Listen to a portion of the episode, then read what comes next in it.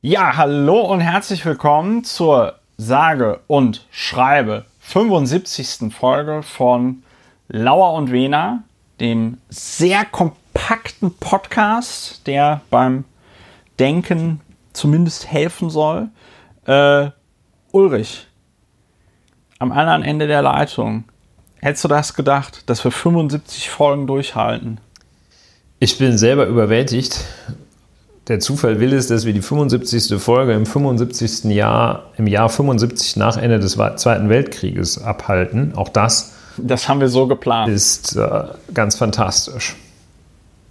Ja, äh, am anderen Ende der Leitung sitzt mein Podcast-Partner, Kollege Dr. Ulrich Wehner, Strafverteidiger in Berlin.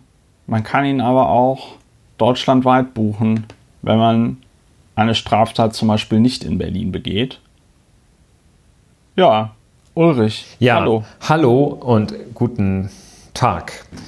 Am anderen Ende der Leitung Christopher Lauer, Publizist, Historiker, Mitglied des Berliner Abgeordnetenhauses AD und INSPE und ja, Namenspartner von Lauer und Wehner.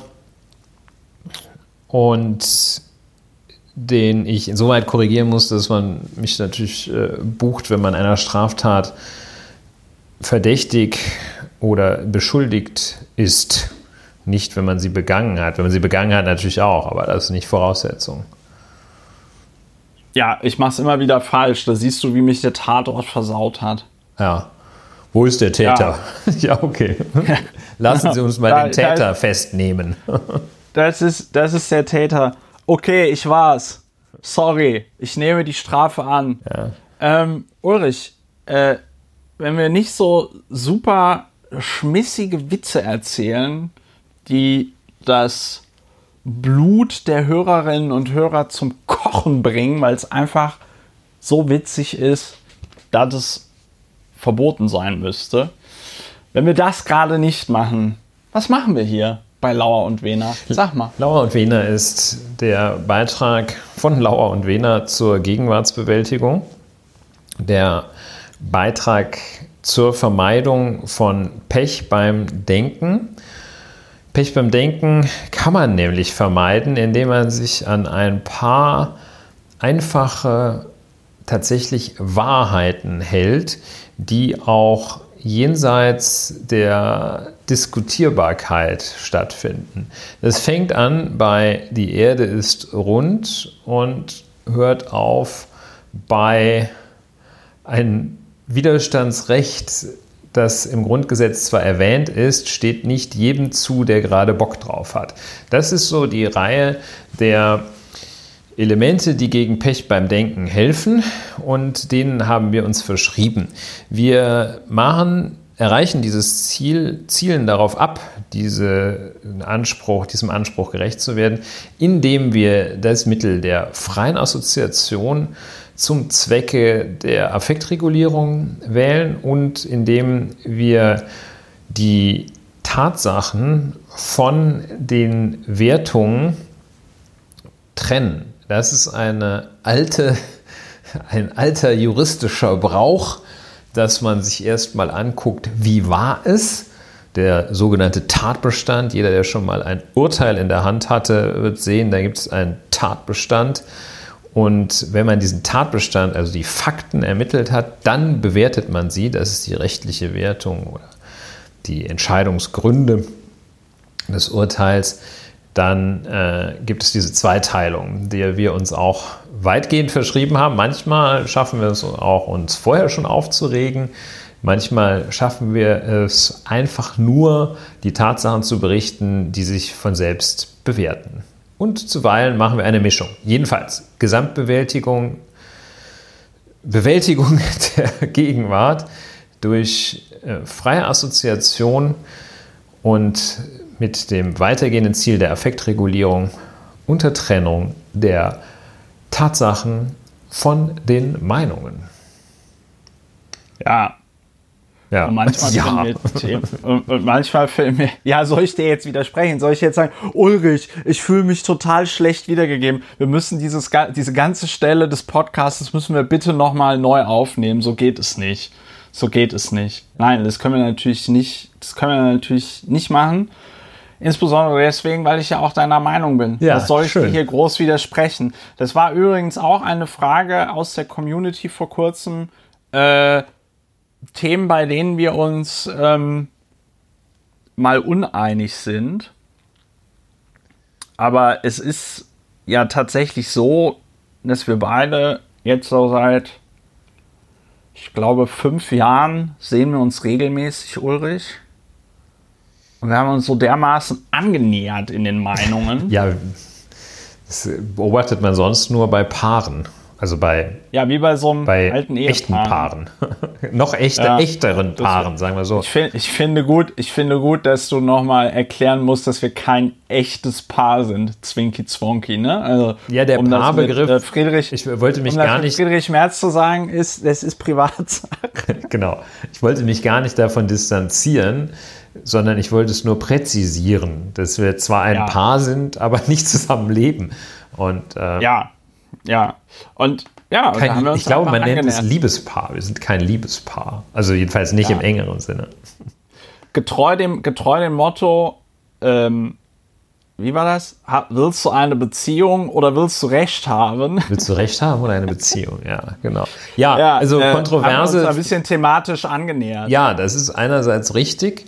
Äh, andererseits kommt hinzu, dass wir in diesem Podcast auch anders als das, was man nach dem Tatort bei Frau Anne Will erlebt, ist, glaube ich, beide nicht für sinnvoll halten, uns hier, während wir das Ganze aufnehmen, davon zu überzeugen, dass die eigene Meinung richtiger ist als die andere Meinung.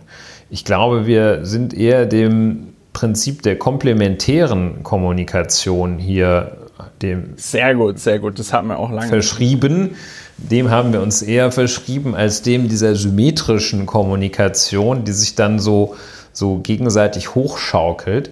Denn äh, ich glaube nicht, dass das ist nicht unser Ziel, das können wir, glaube ich, auch gar nicht, weil wir zu große Schnittmenge haben. Und ich genieße beide Arten der Kommunikation. Ich habe genug Kontroverse im Alltag äh, im beruflichen Alltag. Da kann ich mich jeden Tag streiten und äh, streiten mit Idioten. Und hier machen wir lieber Komplementarität, Komplementarität, keine Ahnung, wie das Wort heißt, mit Nicht-Idioten, jedenfalls nach unserer eigenen Einschätzung. Ja, also äh, komplementäre Kommunikation ist durchaus sinnvoll, finde ich manchmal tatsächlich wesentlich interessanter, als zu gucken, was meint denn der andere dazu. Und nur wenn es gar nicht geht, äh, oder wenn man empfindet, dass es gar nicht geht, kann man ja widersprechen.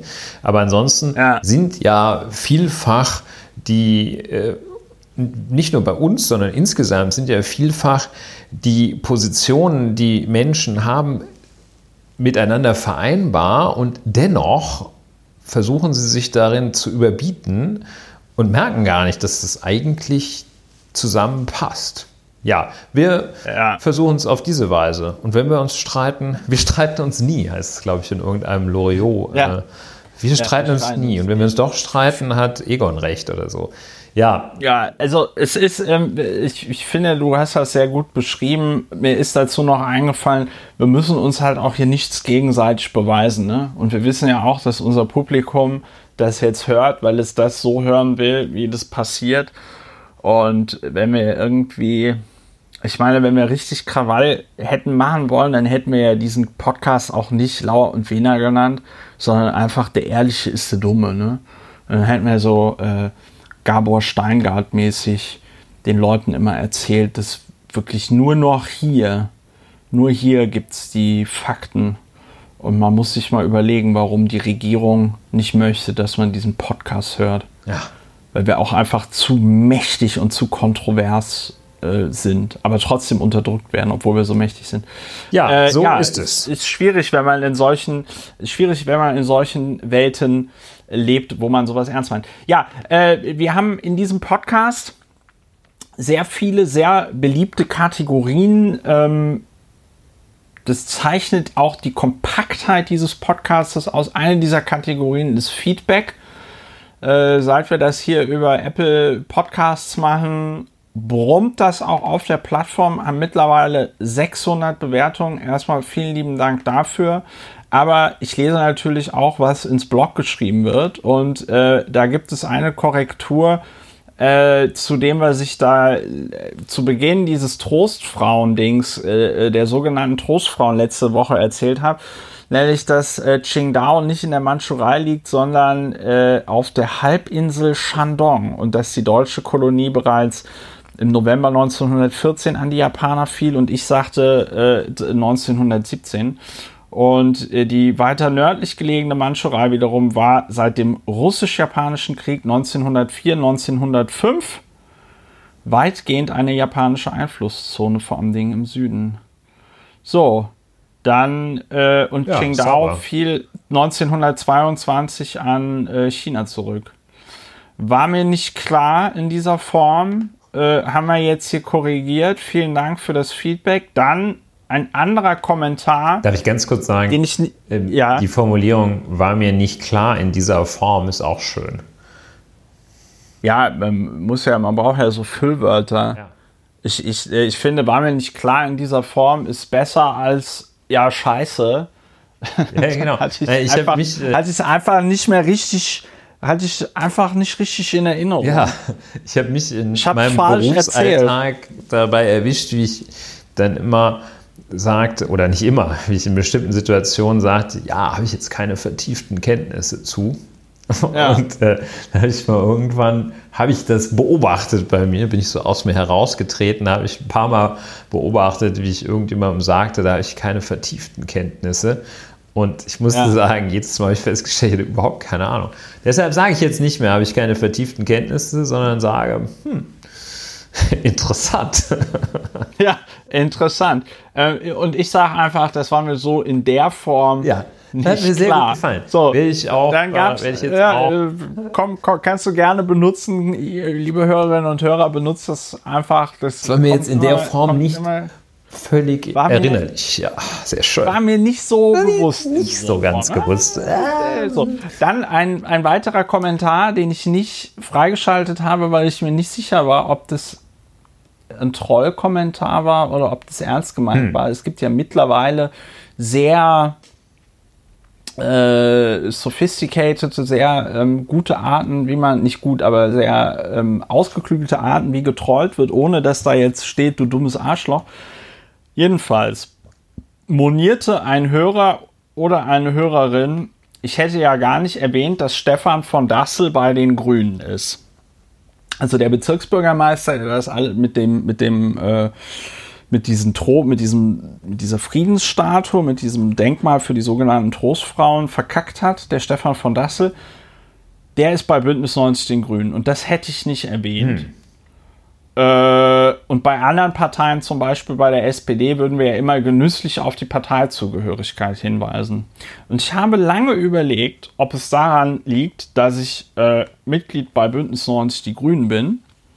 Übrigens, Klammer auf, wer noch unseren alten Podcast kennt, Lauer informiert. Ich habe jetzt ganz neu mit äh, Monika Herrmann über Bezirkspolitik in Friedrichshain-Kreuzberg gesprochen. Lohnt sich sehr, sehr gute Folge. Klammer zu. Ähm, ob es daran liegt, dass ich bei Bündnis 90 den Grünen bin oder, und ich glaube, es liegt eher an was anderem, nämlich, dass ich Stefan von Dassel eher als Ausnahme wahrnehme innerhalb dieser Partei und dass ich bei der SPD leider das Gefühl habe, wenn da einer irgendwie Scheiße baut, wir kommen ja vielleicht nachher noch drauf, wenn es um diese um dieses Hü und Hot, um die Studie über Rassismus in der Polizei geht und ob sie jetzt kommt oder ob sie jetzt nicht kommt. Ähm, da habe ich halt einfach das Gefühl, das ist, das ist Programm in dieser Partei. Und deswegen war mir das nicht so wichtig, das zu erwähnen. Aber ich erwähne natürlich gerne, dass Stefan von Dassel ähm, bei Bündnis 90 die Grünen sind. Ja. Auch das Pupu, auch das Pupu von Bündnis Grünen riecht nicht nach Rosenduft. Ja, also wir haben es offenbar nicht gesagt. Das, ich habe das nicht verifiziert oder falsifiziert. Ich kann nur sagen, wir wollten das nicht, äh, nicht verschweigen. Und man muss sich dann gewöhnen. Ich habe jetzt äh, dich so verstanden, dass, dass du es deshalb nicht erwähnt hast, weil es ja gar nicht so gefühlt gar keinen grünen Quatsch war, den der gemacht hat. Habe ich das richtig verstanden? Ich halte den halt einfach, also sagen wir mal so, Stefan von Dassel. Also weil es kein klassischer grünen Quatsch war, weil sich das irgendwie anders angefühlt hat. Nee. Dann äh, habe ich es nicht verstanden. Äh, also ich glaube, ich glaube tatsächlich, ich glaube tatsächlich, dass ähm, die Leute, über die wir uns hier in dem, die SPDler, über die wir uns hier in diesem Podcast unterhalten, weiß ich nicht, Kevin Kühnert, äh, äh, Lars Klingbeil, äh, Saskia Esken ähm, und wie sie alle heißen, dass diese Menschen an diesen Positionen sind, wo sie sind innerhalb der SPD, scheint mir ein strukturelles Problem zu sein. Das ist nicht so, dass du diese Leute hast und dass du dann sagst, ja Mensch, ähm, wie konnte das denn passieren? Sondern du bist diese Qualität, sag ich mal, so gewohnt. Okay. Und äh, demgegenüber habe ich nicht das Gefühl, dass das ein strukturelles Problem bei den Grünen ist, sondern eher ein Ausreißer.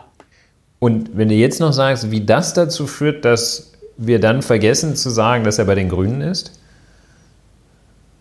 Weil das für mich in dem Moment einfach keine so große, die Partei, weil das für mich am Ende des Tages keine so große Rolle gespielt hat, diese Parteizugehörigkeit. Ich weiß es aber, ich weiß es aber auch nicht. Jetzt weißt verstehe ich es Ansätzen, ja. Ich, weil, weil, hm? weil es auch irgendwie mit, weil es ja auch irgendwie mit, finde ich, grüner Politik nicht besonders viel ähm, äh, zu tun hat. Ja, weil es ja auch noch nicht zur DNA der Grünen gehört, ich sage bewusst noch nicht, weil ich an Winfried Kretschmann denke, weil es ja. bislang nicht zum Wesensmerkmal grüner Politik gehört, autoritär irgendwo mit der Fliegenklatsche rumzulaufen und äh, einem eine reinzuhauen, was der Stefan von Dassel nach unserer Analyse durchaus praktiziert hat. Ja. Ja.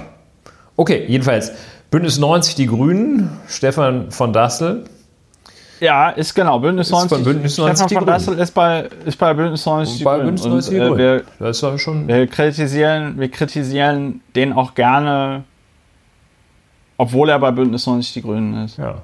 Und deswegen habe ich diesen Kommentar nicht freigeschaltet, weil dann da am Ende so suffisant insinuiert wurde, ich, ich würde jetzt die Grünen nicht äh, kritisieren, weil ich da noch irgendwas erwarte oder so. Nein, wir würden es auch nicht, also ich, hinzu kommt, dass ich nicht bei Bündnis 90 Die Grünen bin und dass wir auch nicht glauben würden, dass wenn wir das verschweigen, dass es niemand rausfindet. Ja, ich mache da kein Geheimnis draus. Wobei ich noch nicht erwähnt habe, warum ich es mache. Das mache ich zu irgendeinem späteren Zeitpunkt. So, äh, ansonsten bedanke ich mich für die ganzen lieben Kommentare auf Apple Podcast. Ich lese mal einen etwas kritischen vor. Gut und ausbaufähig. Interessanter Podcast, höre ihn gerne zwischendurch. Und um zwischendurch umschauen, das ist kein guter Deutsch, egal, interessanter Podcast, guter gerne Deutsch, zwischendurch umschauen, was man verpasst hat und vielleicht eine andere Meinung zu erhalten zu aktuellen Themen. Manchmal kann ich Meinung und Fakten nicht konkret unterscheiden, aber in der Auch Regel nicht. gut umgesetzt. Mich persönlich stört die beiden sich nicht immer ausreden lassen, ist etwas nervig und ab und zu habe ich das Gefühl, dass abfällig gesprochen wird gegen bestimmte Denkweisen, aber natürlich ist das ein Podcast, und es ist nur natürlich, Punkt. Okay, für mein Empfinden wäre es schöner. Was genau, weiß ich nicht. Mal schauen, wie es weitergeht. Ja, das sage ich mir auch immer. Vielen lieben Dank, Dr. Segi, für das äh, Feedback. Viele Leute schreiben jetzt einfach äh, in den Kommentar Pille gegen Pech beim Denken. Ich finde, das sollten wir uns mal magenrechtlich schützen lassen. Ja. Und man sieht Patent auch, auch hier rechtlich, patentrechtlich. Der, der feine, der feine Humor unserer Hörerinnen und Hörer, Frank Köntrop, Köntrop schreibt, endlich mal ein Podcast, den man gepflegt beim Cappuccino nach dem Essen beim Italiener genießen kann. da, da, sieht man, da sieht man. Ähm, Nachdem man sich so, ein halbes Rad Parmesan über die, die Spaghetti Vongole gerieben hat, ja. Danke ja, für diese Anmerkung. Was, was, sind denn Spaghetti, was sind denn Spaghetti Vongole? Das sind die mit diesen kleinen Muscheln drin. Also jedenfalls so, ja, eine ja, Pasta ja, mit Fisch, dafür sollte das stehen. Ja, ja, mit genau, Fisch oder genau. Schalenfrüchten. Also, genau, genau. Genau, das hat man ja schon erwähnt. Dann, wenn, wenn, du über Schalenfrüchte und, und, und, und Fisch Parmesan drüber streust, dann wirst du sofort ausgewiesen aus Italien. So, und dann gibt es noch einen Herrn Taschenbier, der schreibt, sicherlich auch der äh, bürgerliche Name, Deutschlands bester und föderalster Podcast. Lauter und Wehner ist sicherlich Deutschlands bester und erfolgreichster Podcast. Das kann ja nun kaum bestritten werden. Wie sich Lauer und der promovierte Jurist Wehner gegenseitig die Fakten um die Ohren schießen, um sich anschließend die Meinungen zu passen zuzupassen, könnte man meinen, dass es sich um Deutschlands besten Fußballpodcast handelt. Ja, das stimmt. Wir sind auch Deutschlands bester Fußballpodcast. Doch weit gefehlt, hier werden die aktuellen Ereignisse der letzten Woche besprochen und eingeordnet. Absolute Hörempfehlung. Danke. Ach, toll. Das ist, das ist so, das ist so schön. Irgendeiner hat noch in den Kommentaren geschrieben, wir machen das mit der Paywall eh nicht, weil ähm, so, ne, aber ich würde mich nicht drauf verlassen. Na, warte. Ich würde mich nicht drauf verlassen. Wartet, wartet mal schön ab. So, ähm, das war das Feedback. Wir haben eine neue Kategorie, Ulrich, worüber wir nicht reden. Du musst kurz erklären, worüber wir heute nicht reden, weil einer der Kandidaten, Heinz-Peter Meidinger, wurde von dir quasi nominiert. Ja, wir reden nicht über Heinz-Peter Meidinger, den Vorsitzenden von DL. DL ist kein Versanddienstleister. DL ist der Deutsche Lehrerverband, kürzt sich ab DL. Und über den reden wir nicht, den setzen wir aber auf die Watchlist. Heinz-Peter Meidinger geboren in Regensburg, äh, deshalb notorisch geworden dadurch, dass er gesagt hat, eine 4 in Bayern sei eine 3 in Baden-Württemberg und eine 2 in Nordrhein-Westfalen. Das stimmt äh, definitiv nicht. Wir beide haben Abitur in Nordrhein-Westfalen gemacht und es ist ja. genau umgekehrt. Und wissen wir. Und Heinz-Peter Meidinger, also Heinz-Peter Schneidinger will vielleicht sein Künstlername, tritt auf, ist wirklich notorisch mit so, so rausgehämmerten Meinungen, denen die Faktenbasis doch häufiger fehlt. Auch gerne mit Einleitungspartikeln oder was das da ist, so mit Einleitungsfloskeln wie immer mehr, immer mehr ja. Lehrer fürchten sich vor Clankriminalität. Clankriminalität. Nee, das hat er nicht gesagt, aber das würde jetzt passen. Beim Lüften. So. Und, beim Lüften. Äh, mit solchen Sachen äh, biegt er um die Ecke und er ist eben auch derjenige, der dieses Bild des Lehrers deshalb prägt, weil er, glaube ich, ausgesprochen weil er schon ein Alter erreicht hat, äh, Jahrgang 1954, bei dem er halt auch gar nicht mehr äh, Lehrer ist, glaube ich, wenn er 1954 geboren ist, dann, dann ist er äh, jedenfalls aus dem aktiven Schuldienst ausgeschieden. Er ist so einer, der ähm, über 90 Prozent seiner aktiven Karriere das Medium der Tafel mit dem weiteren Medium der Kreide verwendet hat.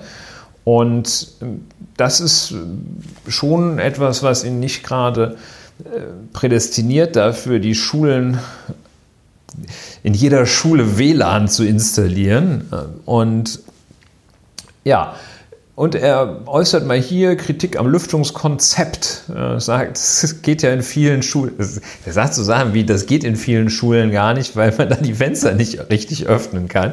Das ist so, ja. also das ist so ein, so ein ähm, ja, so ein Bedenkenträger. Könnte das sein? Wir reden nicht über ihn, wir setzen ihn auf die Watchlist. Also Heinz-Peter Meidinger. Ja, wir müssen nur ein bisschen aufpassen. Watchlist, ne? Nicht, dass das nachher heißt, wir hätten hier eine Benennungsliste. Ja, stimmt. So. Also, okay, da, da, das ist ein guter Hinweis. Watchlist. Also da, dagegen spricht er sich äh. nämlich auch aus. Er sagt, dass immer mehr Lehrer gerieten unter Druck. Also das ist vielleicht jetzt sehr, ja. sehr unelegant. Ja. Nein, also, ähm, Watchlist, äh, äh, ich, ich nehme es zurück. Die, ich bin kritikfähig nach eigener Einschätzung. Ja. Ähm, und wir, wir setzen ihn auf die, die, die, wir setzen ihn auf die Liste des nie mehr erwähnt werdens. Ja. Alle Leute, die auf dieser Liste sind, werden hoffentlich nie mehr in diesem Podcast erwähnt. Ja, und wir wollten auch äh, eine Frau nicht erwähnen. Ja, wir wollen eine Frau, über eine Frau nicht reden, über äh, Julia Klöckner.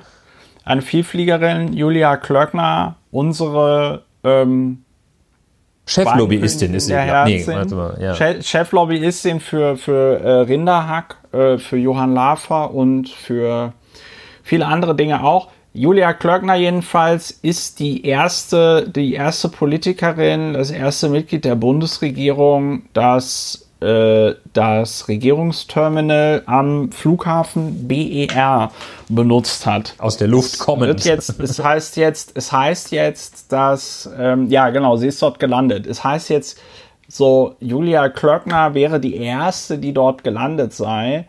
Ähm, Finde ich gegenüber der, äh, der Crew, die dort mitgelandet ist, nicht fair weil Julia Klöckner hat das Flugzeug ja nicht alleine gesteuert. Ja, sie hat es auch nicht glaube, in der Gruppe gesteuert, sie hat es gar nicht gesteuert. ja, soweit wir und, wissen. Und Julia Klöckner wird auch nicht alleine geflogen sein, sondern da wird mindestens ein Pressereferent oder eine Pressereferentin mit dabei gewesen sein und ein, weiß ich nicht. Ja, also es könnte ja sein, dass diese Meldung lautete, dass er ist äh, die erste Politikerin, die an diesem Regierungsterminal gelandet ist. Äh, auch, auch diese Meldung ist es wert, nicht, ist es wert, ignoriert zu werden. Hier steht Hauptstadtflughafen Julia Klöckner als erste beim BER gelandet. Okay. Das ist, äh, schreibt der Spiegel. Ja, gut, das ist natürlich. Und wieder einmal haben wir, ein, haben wir ein, eine. Eine scharfe Kontroverse einen skandalösen Medienskandal aufgedeckt, dass hier die Überschriften nicht stimmen. Ja, ja okay, über Julia Klöckner reden wir reden auch nicht. nicht. Dabei fällt es schwer, nicht über Julia Klöckner zu reden. Ja. So, äh, kommen wir zu unserem ersten Thema. Ich hatte es schon angedeutet, Horst Seehofer. Äh, ich habe hier als Notiz stehen Horst Seehofers angebliches Einlenken. Ich glaube, du hattest das vorgeschlagen. Ja. Das so, wir müssen uns wieder, wir reden wieder über dieses Thema, worüber wir vor zwei Wochen geredet haben, Studie zu Rassismus in der Polizei.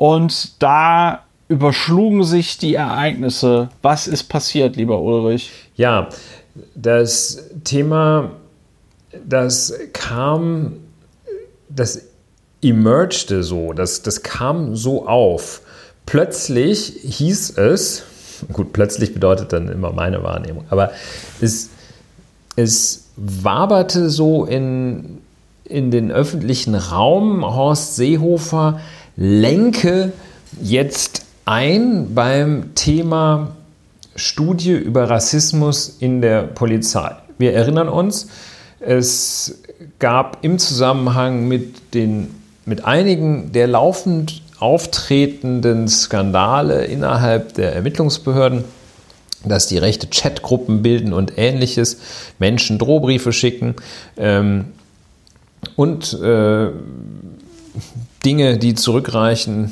in äh, nicht nur bis dahin, aber unter anderem zurückreichen in Zeiten, als man Ermittlungen äh, bei Opfern aus äh, türkischer Herkunft äh, Dönermorde nannte und ähnliches. Jedenfalls, ähm, im Zusammenhang damit äh, waren immer wieder, so auch jüngst Bestrebungen aufgekommen, eine Studie anzustellen, durchzuführen zur Frage, ob es denn Rassismus in der Polizei gibt. Und es gab die Äußerung, dass es äh, möglicherweise strukturellen Rassismus gebe. Frau Saskia Esken hatte sich einmal geäußert äh, und hatte also einen veritablen Shitstorm wegen äh, Polizeibeleidigung erhalten. Ja. Und ähm, die Forderungen äh, waren stärker geworden, wurden stärker nach Durchführung einer solchen Studie und Horst Seehofer hat sich dagegen gestemmt und gesagt, das sei ja, das sei ja unerhört.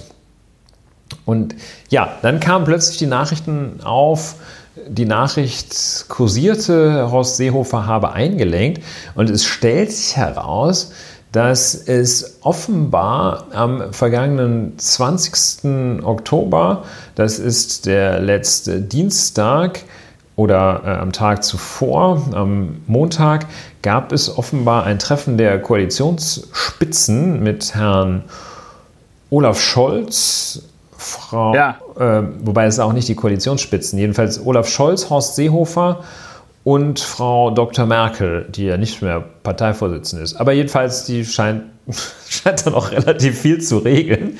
Und ähm, die trafen sich und heraus kamen so verschiedene Sachen. Ähm, ich glaube, Produkt dieses Treffens ist die Nachricht, Koalition einigt sich die Strafen für sexuellen Missbrauch von Kindern zu erhöhen und das äh, nicht mehr sexuellen Missbrauch, sondern sexuelle Gewalt gegen Kinder zu nennen. Was im Übrigen auch wieder das ein oder andere Auslegungsproblem bringen könnte, aber das ist was anderes.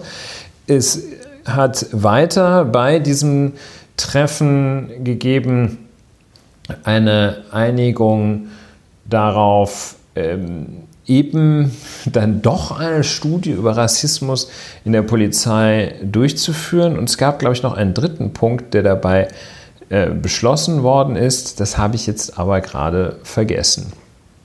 Naja, diese Trojaner-Geschichten, ne? Möglicherweise, das weiß ich nicht genau. Aber das war so ein. Also die das ist so der Klassiker, dass die Geheimdienste und die Polizei sollen mehr Ermittlungsbefugnisse bekommen und alle schön den Staatstrojaner einsetzen. Genau. Und es gab also eine Annäherung beim Treffen von Frau Merkel, Olaf Scholz und Horst Seehofer im Kanzleramt am Montag. Und jetzt soll es zwar keine mh, hm, richtig spezifische Untersuchung über Rassismus in der Polizei geben, sondern so der Kompromiss, die Studie soll breiter angelegt sein. Ja. Und äh, das ist ein besonderer Wunsch von Horst Seehofer, dass neben dem äh, dass die sich auch insbesondere mit Alltagserfahrungen der Polizeibeamten und Beamtinnen, Horst Seehofer sagt wahrscheinlich nur Beamten, äh, äh, befassen soll. Und die Erfahrung von Hass und Gewalt gegen Polizisten soll auch untersucht werden. Und ähm, ja, also Einlenken aller Orten. Ähm, nee, nicht Quatsch, aller Orten. Also jedenfalls sogenanntes, sogenanntes Einlenken des Bundesinnenministers. Alles weitere völlig unklar, was da jetzt geschehen soll. Und äh, es heißt im Spiegel, dass dieser sogenannte Kompromiss, als wäre das irgendwie zwischen Olaf Scholz und Horst Seehofer ja. und Frau Merkel, es hätte da Streit gegeben. Also der Kompromiss orientiere sich, so der Spiegel, an einem Vorschlag der Gewerkschaft der Polizei. Und ähm, die hatte kürzlich plädiert für eine, äh, Zitat, Untersuchung des Polizeialltags, um Belastungen ja. zu dokumentieren. Und Dabei, so seinerzeit die Gewerkschaft der Polizei, sollte auch herausgefunden werden, warum sich mitunter Vorurteile gegen bestimmte gesellschaftliche Gruppen bei einzelnen Beamten verfestigten und was man dagegen unternehmen kann. Also äh, so, das ist, das ist die Ausgangslage äh, und wenn man das, ich möchte sofort in die Bewertung eintreten. Äh, zunächst einmal ja. gilt das, was wir in der letzten Woche gesagt hatten, eine. Vorletzte Woche. War das die vorletzte Woche? Caramba. Eine ja, Studie. Ja, die Zeit vergeht. Ja, die Zeit vergeht, in der Tat, in der vorletzten Woche. So lange wissen wir das schon.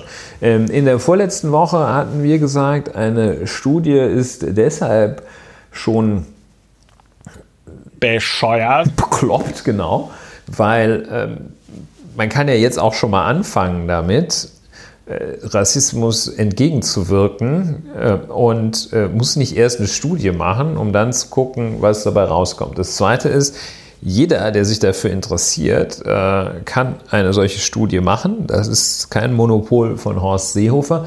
Und zu diesen Argumenten, die allein schon die Forderung nach einer solchen Studie für bekloppt erklären, kommt hinzu, dass äh, die Anfertigung einer solchen Studie, wenn Horst Seehofer da als Studienleiter fungiert, erst recht großer Unsinn ist.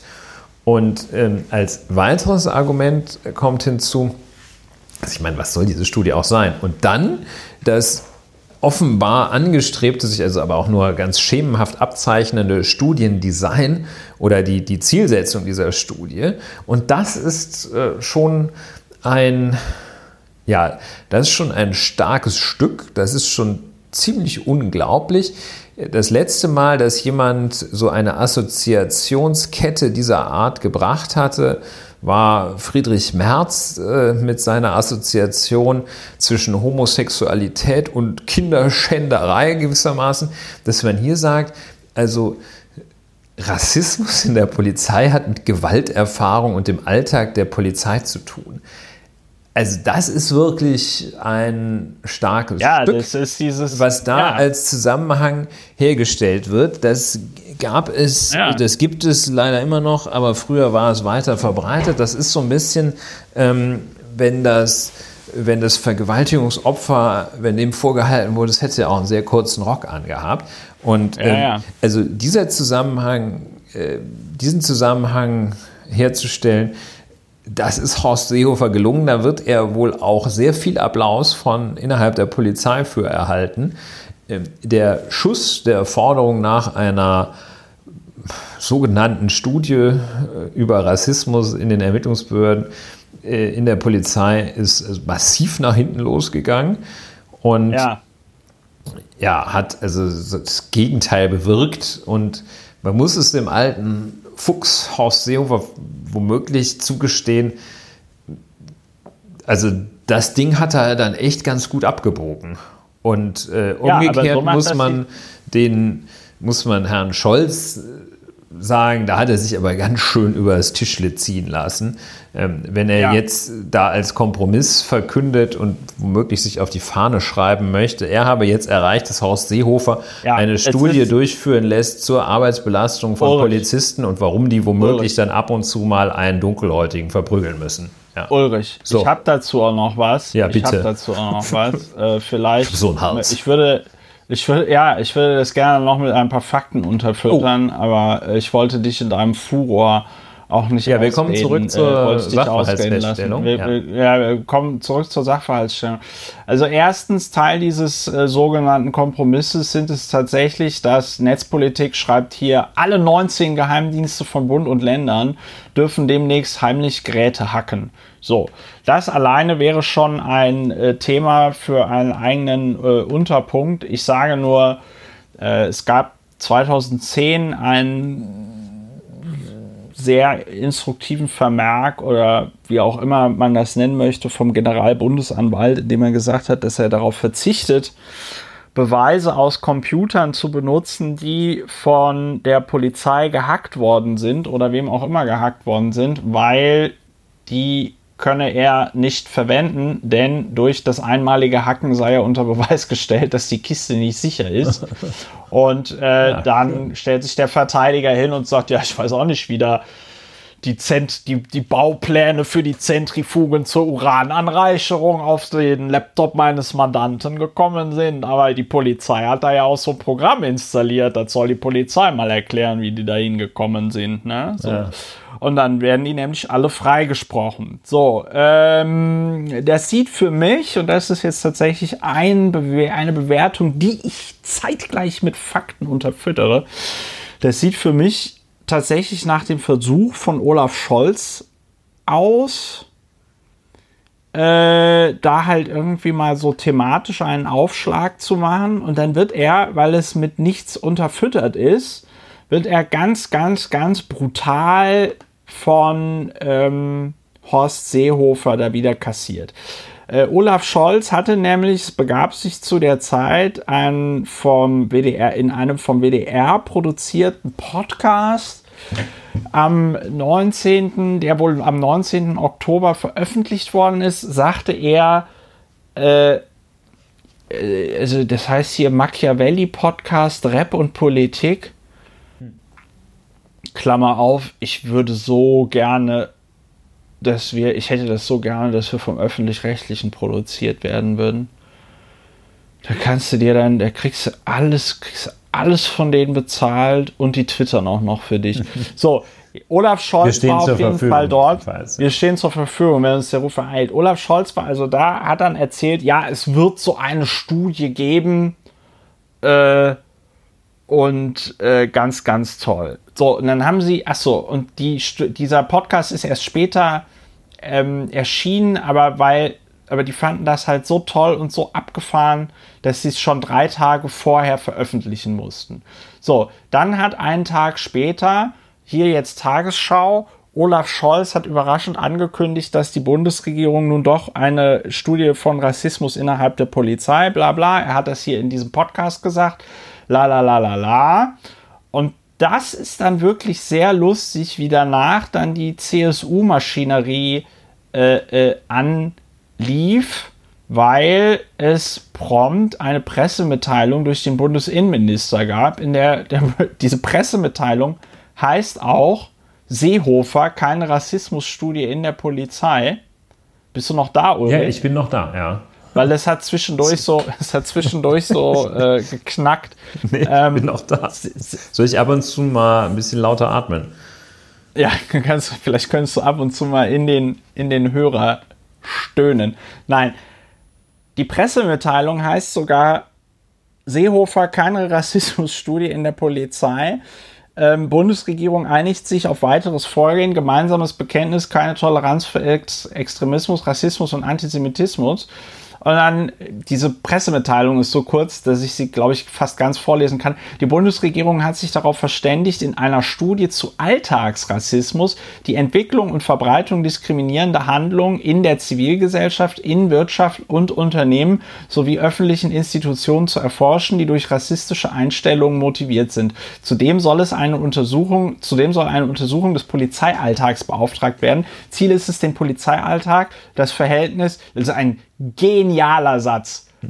Eine Studie zur Untersuchung des Polizeialltags. Ziel ist es, den Polizeialltag, das Verhältnis zwischen Staat und Gesellschaft und die veränderten gesellschaftlichen Rahmenbedingungen genauer zu analysieren. Sprachlich ist der Satz total interessant, weil es wird überhaupt nicht klar, die veränderten gesellschaftlichen Rahmenbedingungen in Bezug auf was. Ja.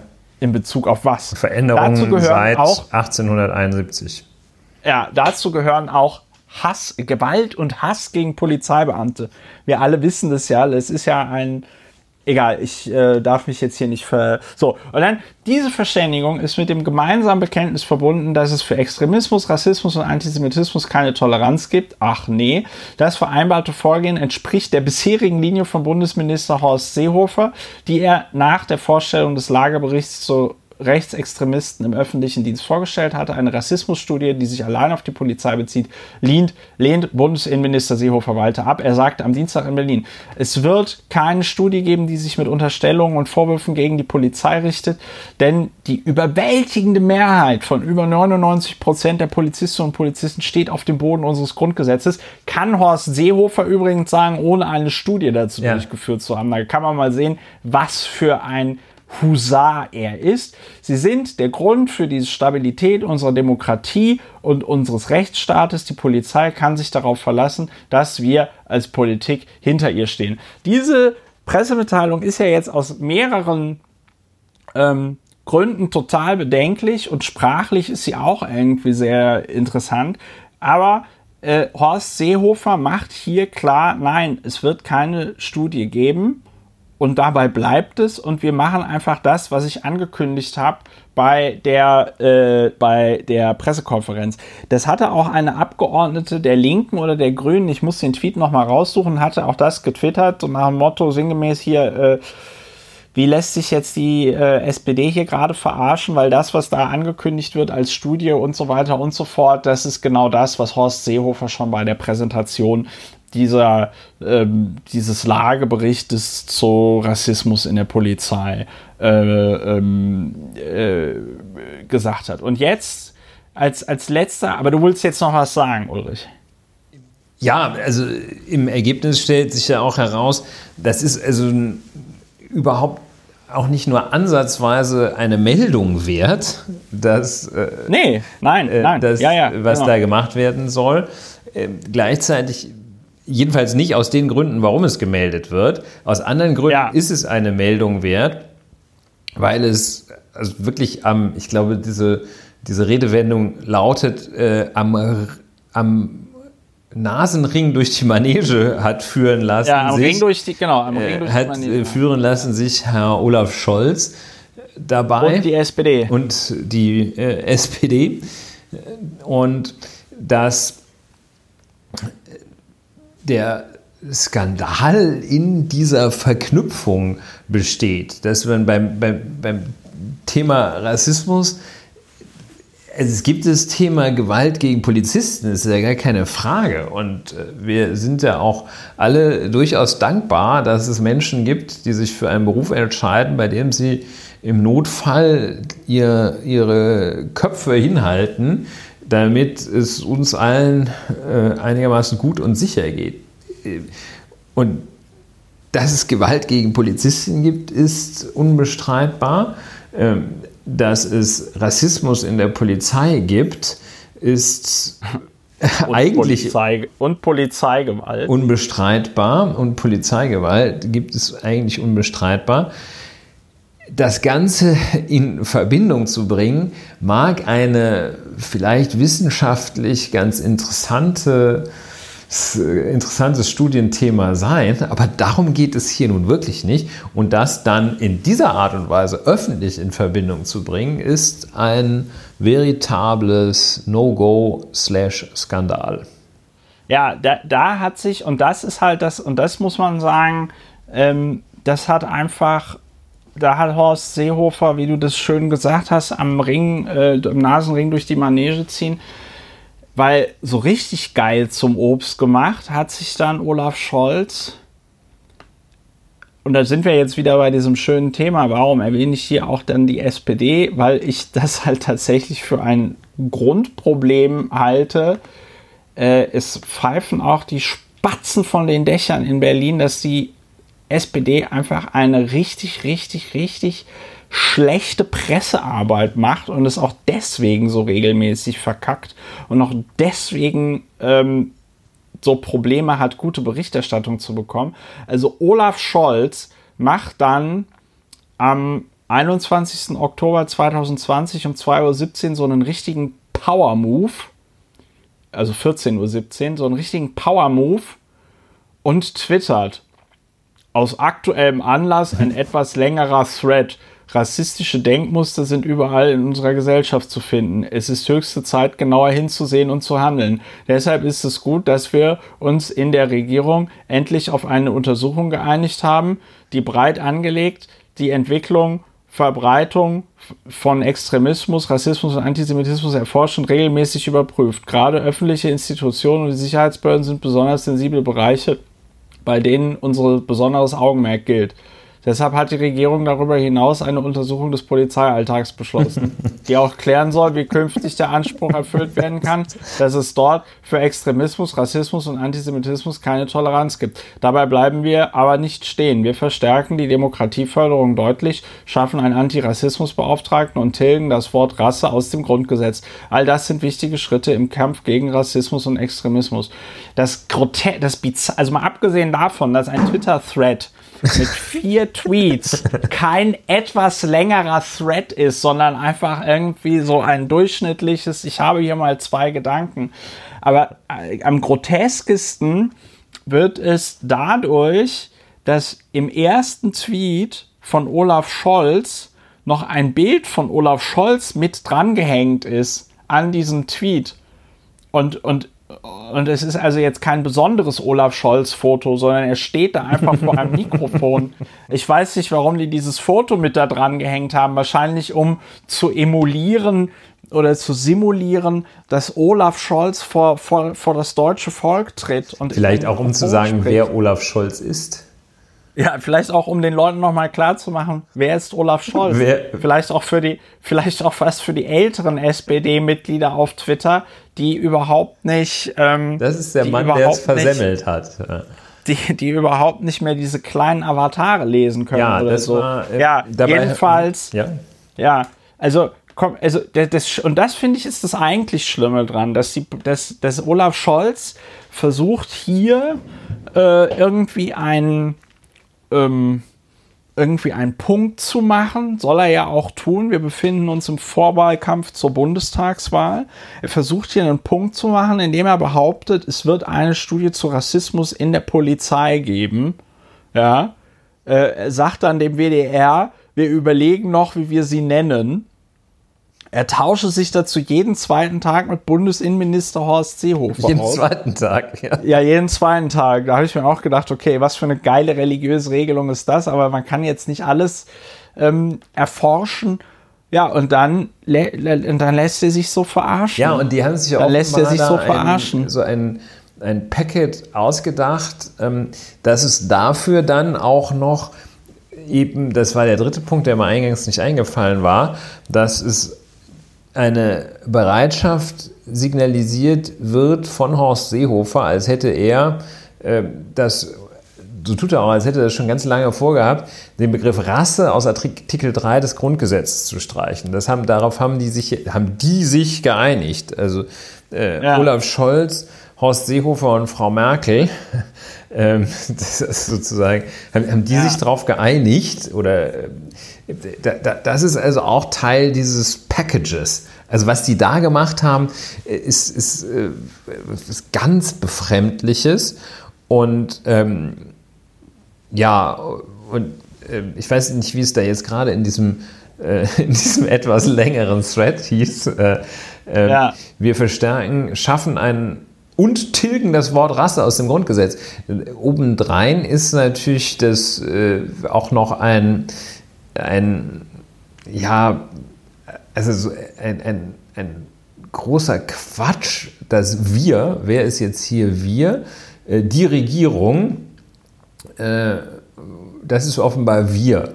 Also die Regierung, ja. wir tilgen das Wort Rasse aus dem Grundgesetz. Also es ist ja jetzt nicht äh, total ähm, nerdy und super irgendwie äh, spießig zu sagen, nee, das ist keine Sache, die die Regierung macht. Ne? Also eine Grundgesetzänderung, das macht in der Tat, vielleicht kommen wir zu dem Thema auch noch, das macht allerdings in der Tat auch in Zeiten von Corona weiterhin das Parlament und zwar mit Zweidrittelmehrheit. Und ja. also das ist, das ist ganz, ganz grober Quatsch. Und äh, jedenfalls, also diese Rassismusstudie, äh, ja, völlig daneben gegangen, alles, also völlig versemmelt. Ja, und, und, es ist, und es ist auch deswegen, es ist auch deswegen schlimm, weil ich glaube, die Hauptnachricht, die äh, in den Medien jetzt war, ist, dass die Rassismusstudie kommt. Ja. Und die Wahrheit ist, sie kommt nicht. Und irgendwie ist es dann anscheinend auch Olaf Scholz aufgefallen, dass sie nicht kommt.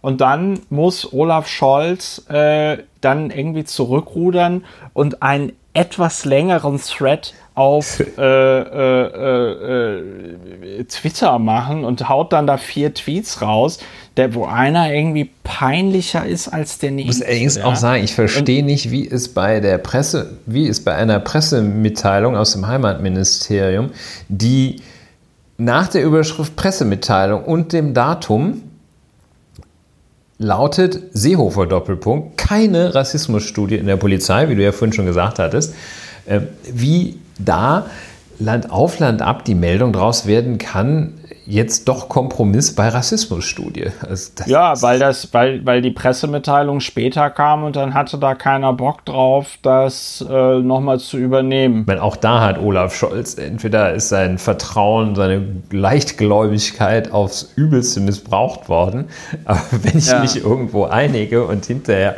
haut der andere so eine Pressemitteilung raus, dann bin ich doch zumindest sauer. Ne? Sag, ja gut, ich, wir stellen ich, dieses, ich wir stellen dieses Verfahren jetzt jetzt hier mal irgendwie. Äh, der Hörster wird auch sauer gewesen sein, als er dann erfahren hat, dass der äh, Olaf Scholz in irgendeinem so Podcast gesagt hat, es wird eine Rassismusstudie geben.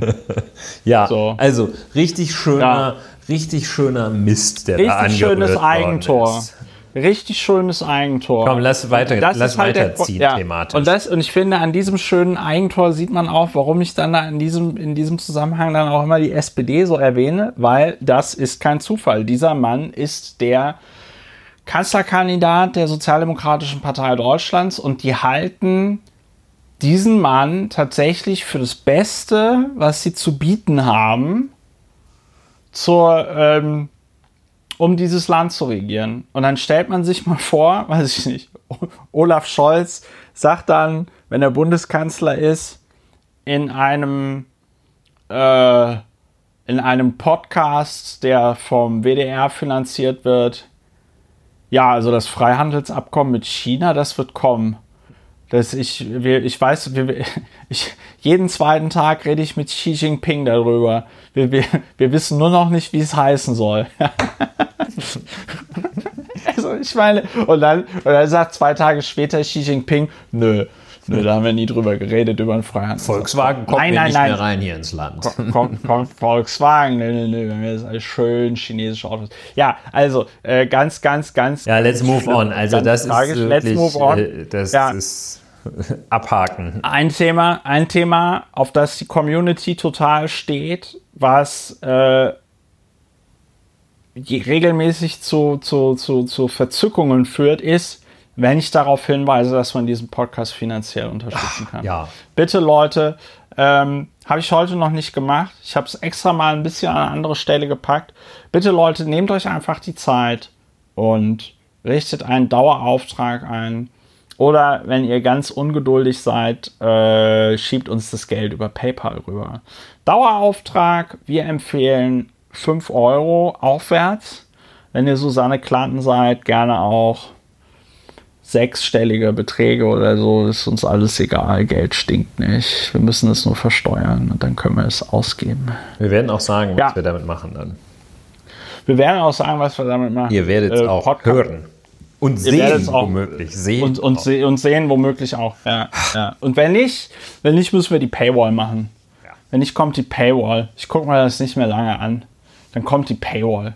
So, ähm, also, die ganzen Infos stehen auf der ähm, äh, Webseite. Und wenn das nicht besser wird, fange ich wirklich an. Ich nehme die, äh, ich nehme die Kontonummer auf und ich werde sie ganz langsam vorlesen und ich werde diese Aufnahme dann immer an so Stellen mitten im Satz reinpacken, um euch alle komplett zu nerven. Super. Nächstes Thema, ein Thema, ganz tolles Thema, ganz schönes Thema, äh, Corona.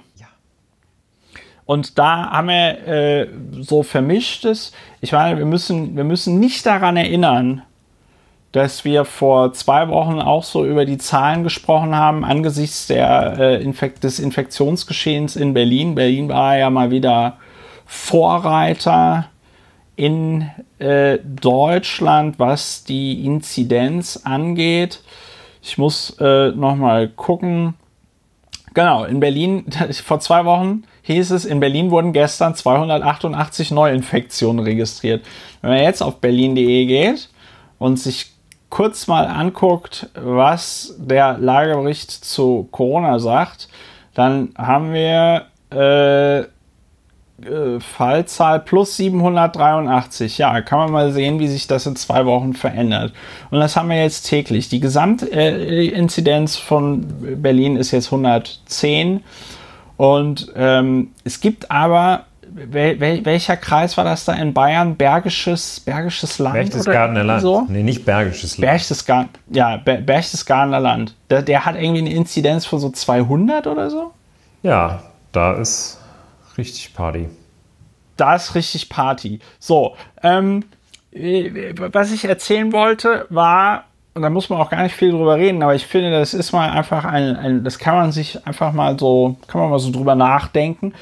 Äh, in Qingdao, wir haben erst heute drüber gesprochen und auch in der letzten Folge, in Qingdao hatte man, äh, sah sich die kommunistische Partei Chinas mit folgendem Problem konfrontiert. Ähm, man, man hat, man hat Infektionen gehabt, die man anscheinend nicht mit einge, eingewanderten Corona-Fällen erklären konnte. Also die Chinesen haben ja ein sehr hartes äh, Regime installiert, um dort der Corona-Pandemie Herr zu werden. mit entsprechenden ähm, Erfolgen. Ist halt natürlich alles nicht so mit einer freiheitlichen Demokratie, wie wir sie uns vorstellen, ähm, zu äh, vereinen. Aber das wäre nochmal ein anderes Thema. Jedenfalls, die konnten nicht nachvollziehen, wo kommen denn jetzt auf einmal diese Infektionen her. Und dann hat man sich gesagt, ja, also dann machen wir doch folgendes, dann testen wir doch einfach 11 Millionen Einwohner Qingdaos auf Corona. Und dann hat man das gemacht, innerhalb von fünf Tagen. Hm. So. Und ähm, um, um das noch ein bisschen einzuschränken, weil ich habe das mal so grob überschlagen und das wären ungefähr so 25 Tests in der Sekunde, hatte man das schreibt hier Xinhua, also die chinesische Nachrichtenagentur selbst, ähm, dass ein 10-in-1 Mixed Testing Approach has been adopted to improve efficiency. Und das ist etwas, worüber auch in Deutschland schon mal diskutiert wurde. Ich weiß nicht, ob das, ähm, äh, ob das, ähm, ob das tatsächlich angewendet wird, aber dieser 10 in 1 Ansatz sieht so aus, dass man die Proben von zehn Menschen miteinander vermischt und dass man dann diesen, wie nennt man das jetzt schön? Die, den, den Probencocktail, den, dass den, man da den, die den Sabber, genau, man nimmt den Sabber von Kettenreaktion in dem Sabber von zehn genau. Chinesen zum man, Beispiel man nimmt, ablaufen nimmt, man, genau, man nimmt, nicht das, man nimmt nicht das Sabber von einer Person, sondern man nimmt das Sabber von zehn Personen. Ja, und dann, ähm, wenn sie dann, dann weiß man, okay, in dieser, in dieser, in diesem Sabbertopf waren jetzt, weiß ich nicht, die folgenden zehn Qingdaoer ähm, drinne. Und wenn dann diese Probe positiv ist, dann werden nochmal die zehn Leute einzeln getestet. Ja. So, ja, und so war es dann äh, möglich, dass äh, 400.000 Einwohner am Tag äh, getestet werden konnte. Also hier jetzt in nur einem Labor. Ja, die haben da irgendwie mehrere Labors äh, äh, benutzt.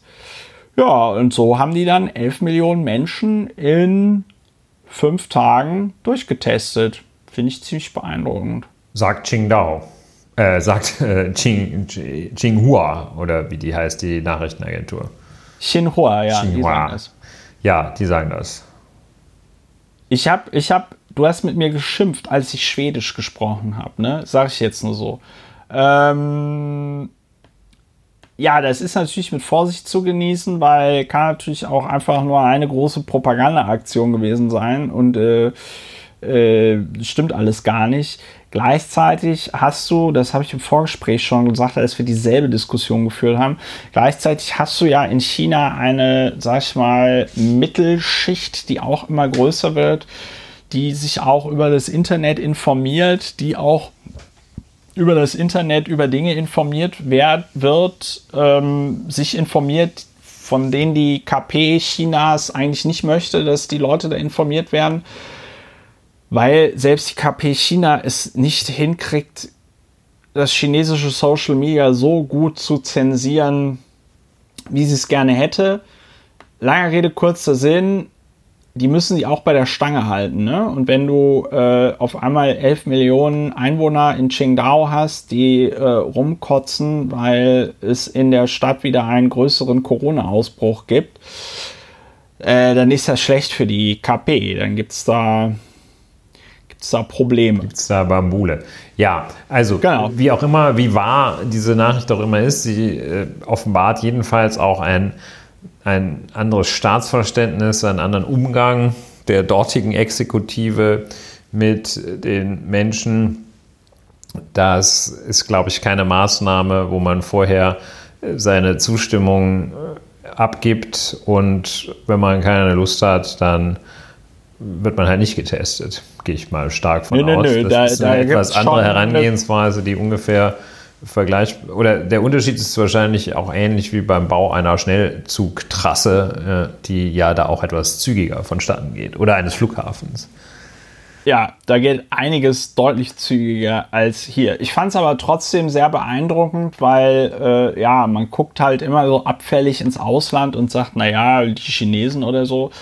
Aber äh, es könnte schon sein, dass das der Ort ist, wo zumindest die ähm, Post abgeht. Ja, zum Thema abfällig ins Ausland äh, schauen, das ist auch ein, ein kleineres Leitmotiv bei uns nicht, dass wir abfällig ins Ausland schauen würden, sondern dass wir uns diesem Thema widmen und mit der, mit der Grundhaltung, dass es wirklich keinen Grund gibt, abfällig und überheblich ins Ausland zu schauen.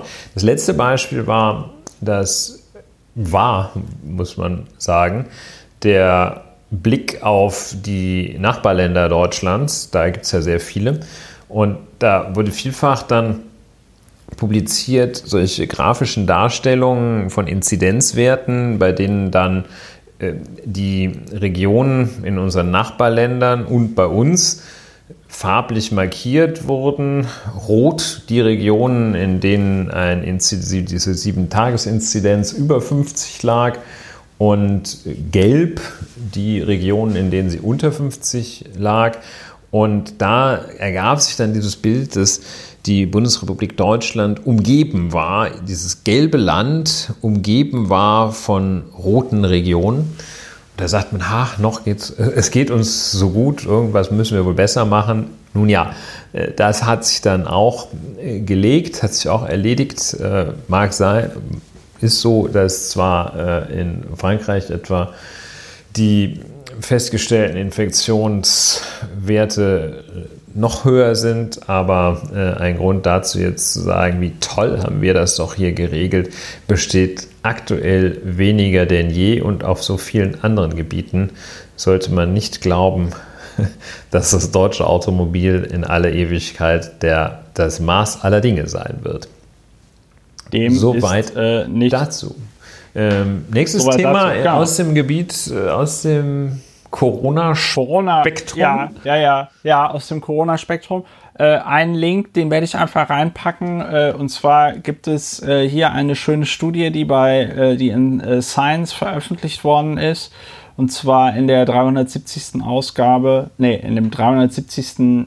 Jahrgang in Aus, Ausgabe 6514.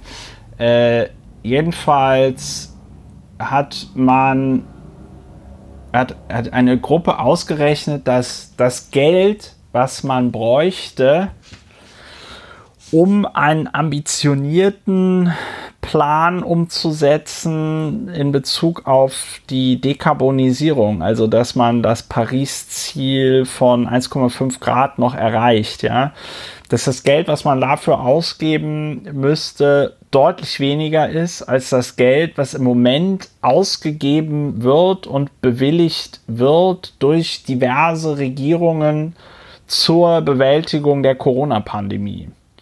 Ja, also äh, die ähm, schreiben selber in ihrem Summary, dass äh, at the time of writing dass die Hilfen mehr als 12 Billionen, also unsere Billionen äh, US-Dollar übersteigt. Ne? So. Und äh, das ist auf jeden Fall, ja, wollte ich einfach nur mal darauf hinweisen. Interessanter Artikel, habe ihn leider noch nicht gelesen. äh, ja, er, Nein, ist hinter, er, ist hinter, er ist hinter der Paywall. Da muss ich erstmal muss gucken, wie ich mich da überhaupt einloggen kann. Ich glaube, ich glaube, es geht, aber ist ein bisschen schwierig. Vielleicht äh, ähm, dazu, ich nehme an, die Tendenz deines Hinweises oder weshalb du darauf hinweist, ist zu sagen, Leute, so schwierig ist es mit dem Klimaschutz ja nicht. Äh, es geht ja auch bei Corona. Und die Tendenz ist nicht zu sagen, jetzt kümmern die sich alle um Corona. Was soll das denn? Sehe ich das richtig? Ja. Denn äh, ich habe äh, von Herrn äh, Vorsitzender Richter am Bundesgerichtshof AD, Thomas Fischer, in der letzten Spiegelkolumne. Da ist der richtig böse geworden, als er auf seinem Fischersofa saß und ein Welt-Online-Kommentar von Susanne Gaschke las.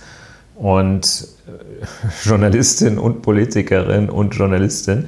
Und äh, die, wo er dann genüsslich auseinander nimmt, deren Titel, wenn die Kreuzberger Infektionszahlen wichtiger sind als Hunger und Krieg. Das war der Titel. Und das ist, das nimmt er, wie ich finde, sehr gut und völlig zu Recht auseinander als einfach dummes Gewäsch, oder dumm nicht, aber als Gewäsch ähm, nimmt er das auseinander, äh, wo er sagt, das hätte ja alles überhaupt nichts miteinander zu tun.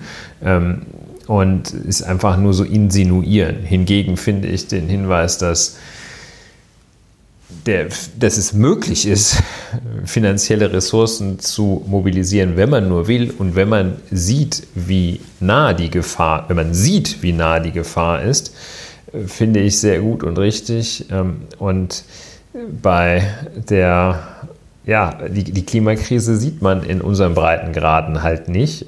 So genau wie man die zweite, ja, man, die zweite Welle nicht gesehen sagen, hat. Die zweite Welle, die zweite Welle hat man auch, hat man auch nicht ähm, äh, man, gesehen. Es ist, äh, wahrscheinlich müssen wir uns auch mal mit Lerntheorie befassen. Äh, also Beobachtungslernen, das ist äh, nach einer gewissen Zeit beim Menschen nicht so angesagt. Da ist mehr Learning by Feeling. Ja, also wenn ja. das Wasser bis zum Hals steht, dann wird das wohl weitergehen. Ja, schön, ja. Äh, schön. Äh, ich habe jetzt interessante Berechnung auch. Eine, Wahrscheinlich nicht ganz ich, unkomplex, das zu berechnen. Ja, ich habe jetzt durch eine, ich habe jetzt durch eine. Ähm, Hast du gehackt? Äh, Nature? Ja, ein bisschen. Ich will darüber gar nicht so viel reden. Passwort ähm, Nature 2020? Oder genau, das Passwort war Nature 2020 jedenfalls. Also die kommen am Ende zu dem äh, Ergebnis, dass tatsächlich eine kleine small fraction of announced COVID-19 economic recovery packages could provide the necessary financial basis for a decided shift towards a Paris Agreement Compatible Future. Ich äh, werde den Artikel verlinken, natürlich hinter der gepaywallten, also hinter der Paywall und dann kann sich jeder selber überlegen, ob er möglicherweise eine Webseite kennt, wo man ähm, das eingeben kann und dann erscheint es auf einmal auf dem Bildschirm. Äh, ja, so, das hätten wir auch geklärt. Und der letzte äh, Satz, äh, der letzte Corona, ähm, das letzte Corona-Thema, was ich heute hatte, war ähm, äh, schlechtes Bad Science Reporting, ja, ähm, nämlich AstraZeneca. Okay, AstraZeneca, ja. eine Firma, wo wir im äh, äh, Vorfeld festgestellt haben, dass sie eine, dass sie eine Aktie Jetzt wird mir hier nicht die. Jetzt wird mir auf einmal wieder der normale, ein normaler Preis angezeigt. Gut, ich nehme alles zurück. Wir hatten aus irgendeinem Grund eine AstraZeneca-Aktie, die 7.955 britische Pfund gekostet hat, das Stück. Das fanden wir etwas komisch. Jedenfalls AstraZeneca forscht, wie viele, viele, viele andere Leute äh, im Moment auch, äh, nicht Leute, sondern äh, äh Unternehmen, Pharmaunternehmen forscht AstraZeneca an einem Corona-Impfstoff. Und im Zuge dieses Corona-Impfstoffes ist in Brasilien ein, äh, ein, ein, ein, wie sagt ein man, ein Teilnehmer dieser, ein, ein Studienteilnehmer gestorben. Und viele, viele Nachrichtenseiten haben einfach die Überschrift genommen, ja, äh, Teilnehmer dieser Studie stirbt. Was richtig ist, aber auch falsch. Also viele Nachrichten schrieben dann, äh, wie zum Beispiel jetzt auch hier die äh, Tagesschau.de, die ja eher ein seriöses Nachrichtenportal sind, ja, schreiben, Toter bei Corona-Impfstoffstudie in Brasilien ja. AstraZeneca und Universität Oxford. Und ähm, wenn das der, ähm, wenn es die Universität Oxford ist, dann ist es ja sogar noch dieser wirklich sehr gute Entschuldigung für diese, ähm, äh, Entschuldigung für diese Bewertung, aber der sehr vielversprechende ähm, Impfstoff, der auf dem MERS-Impfstoff äh, äh, basiert. Und das, das Schöne, in Anführungszeichen, äh, es geht schon direkt im zweiten Absatz, schreibt man, während der Studie zu einem Corona-Impfstoff des Pharmakonzerns AstraZeneca in Brasilien ist ein Proband gestorben. Das bestätigte die brasilianische Überwachungsbehörde für Gesundheit Anvisa der Nachrichtenagentur DPA. Die Todesursache ist derzeit unklar. Ja, und dann Medienberichten zufolge soll der Mann nicht den Impfstoff, sondern nur das Placebo bekommen haben. Mit Hinweis auf die ärztliche Schweigepflicht äußerten sich dazu aber weder das Labor noch die Testzentren oder die Anvisa. Ja, ähm, und äh, hier ein anderer Artikel, also ich bin darauf gestoßen durch einen sehr langen Twitter-Thread, der tatsächlich sehr, sehr lang, lang ist, wo ja. sich dann, ja, der, der tatsächlich sehr lang ist und wo sich jemand tatsächlich auch dann darüber aufgeregt hat, dass über die Berichterstattung und ähm, es steht überall in der Berichterstattung, dass er de, das Placebo äh, bekommen hat. Ja. Da sollte man vielleicht dann doch auch ein bisschen recherchieren. Ja, Brazilian, Brazilian newspaper O Globo reported that the volunteer had been given a placebo and not the trial vaccine, citing unnamed sources. Ja, was gar nicht mal so gut. ist, ne? ist, dass bei der Pressestelle von AstraZeneca Deutschland, ja. die, da gibt es die Rubrik Neueste Meldungen und ja. äh, die jüngste Meldung ist dort vom 17. August dieses Jahres. Man wird wohl ja. äh, auf AstraZeneca, AstraZeneca ähm, auf die internationale Seite gehen müssen und äh, ja, aber wie dem auch sei. Also jedenfalls, also wenn ein Proband stirbt, der dem ein Placebo gegeben wird, dann ist das keine Nachricht wert. Das ist bedauerlich, wenn jemand stirbt, aber das ist keine Nachricht wert. Das, äh, das darf man eigentlich nicht berichten, weil das ist, äh, wenn im Keller ein Spaten umfällt. Ja? Und ähm, ja. Naja, zumindest auch nicht bei der, zumindest nicht im Jahr 2020 mit der Überschrift Toter bei Impfstoffstudien ja, in Brasilien. Ist einfach falsch. Ne? Also das ist, das ist so wie, äh, ja, man denke sich jetzt hier an der Stelle bitte 20.000 andere äh, falsche irreführende Überschriften. Aber es ist auch ein bisschen ja. komisch, dass AstraZeneca das nicht in den Griff bekommt. Denn, ähm ja, ich nehme mal an, dass da ehemalige Pressesprecher der SPD haben. Apropos ehemaliger ja, nein, Pressesprecher, ja, äh, weiteres. Ja, nein. ja, nein, ein, ein Thema, das jetzt, ich komme jetzt gerade zu einem Exkurs, äh, ja. der eigentlich gar nicht passt. Deshalb heißt ja, er auch Exkurs, dass äh, Bundestagspräsident Dr. Wolfgang Schäuble in seiner ja. Eigenschaft als Bundestagspräsident und von seinem Hausrecht, nach eigener Einschätzung, Rechtsauffassung von seinem Hausrecht Gebrauch machend, eine Mund-Nasen-Bedeckung angeordnet hat, das Anlegen einer Mund-Nasen-Bedeckung für den Bereich des Reichstagsgebäudes und für, ich glaube, die Gebäude des Deutschen Bundestages. Das, ja, darüber hatten wir doch schon geredet.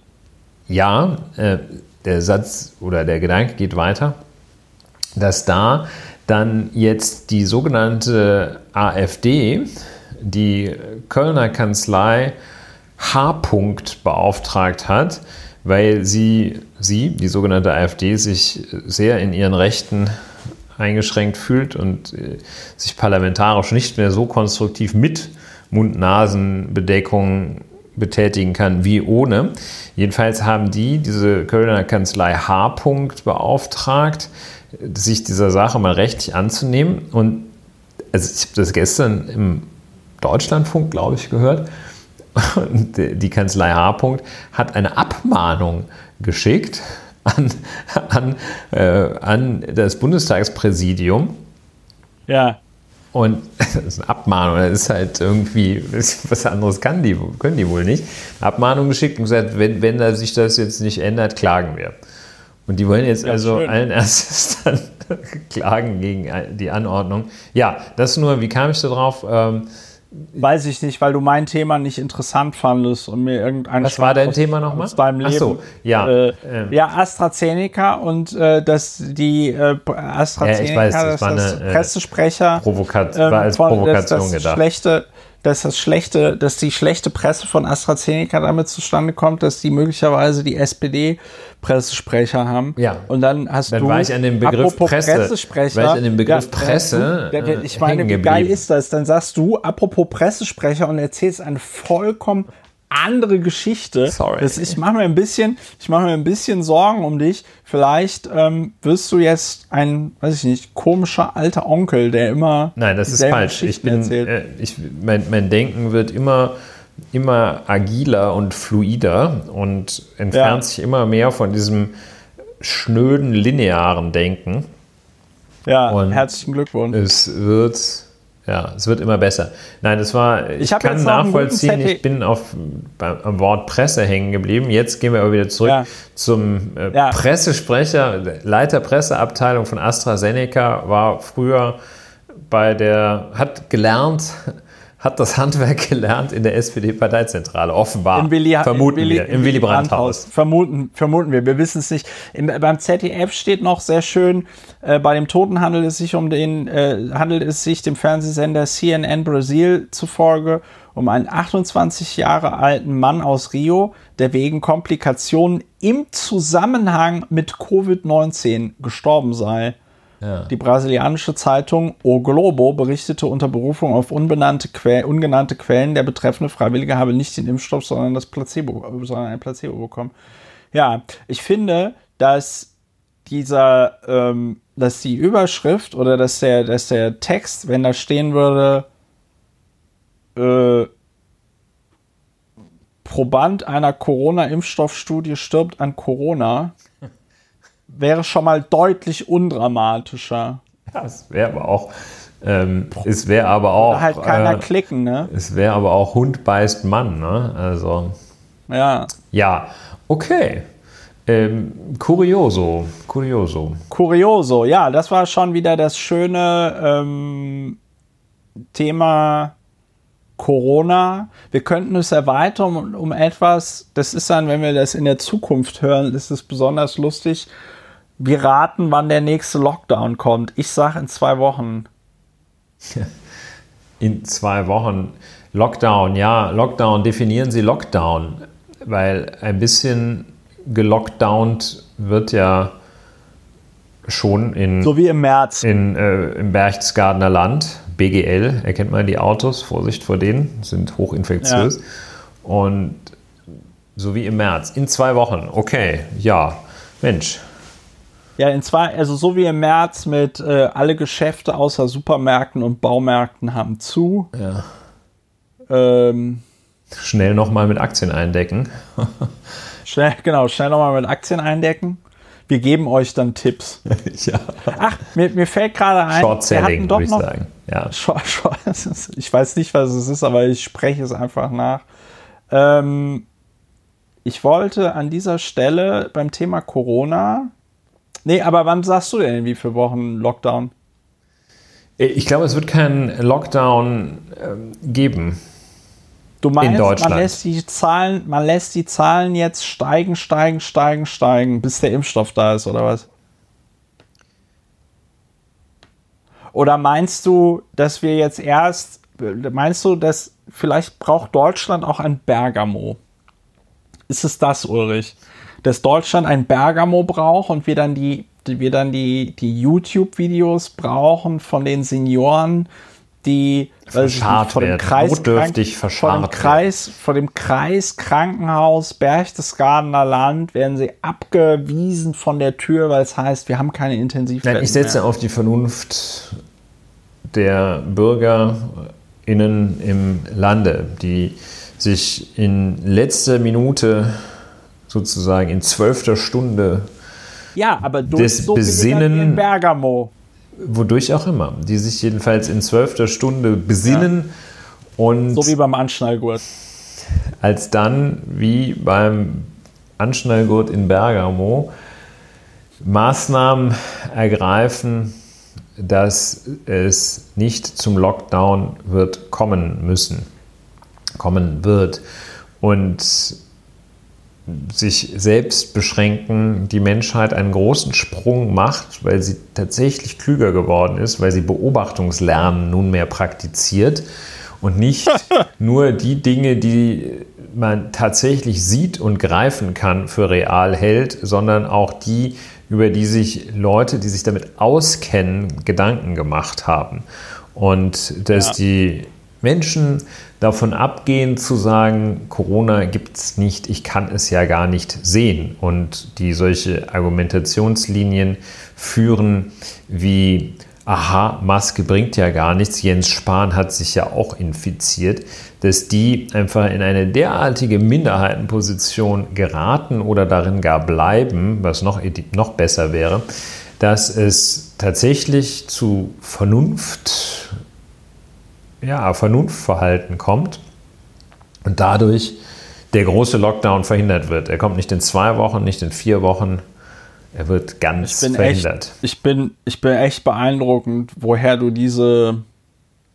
Ich bin echt beeindruckt, woher du diese Vorstellung Wahrscheinlich hast. Wahrscheinlich aus, aus dem, Feedback, dass wir kontroverser werden sollen. Ich will, ich will, ich will, ich will ich will sie dir nicht nehmen. Vielleicht ist das ja etwas, was du brauchst, um deinen Alltag zu bewältigen.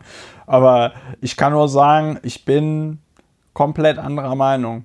Aber ich muss allerdings sagen, was in zwei Wochen los ist. Selten hatte ich so große Hoffnung, meinerseits recht zu haben. Ja, das kann gut sein.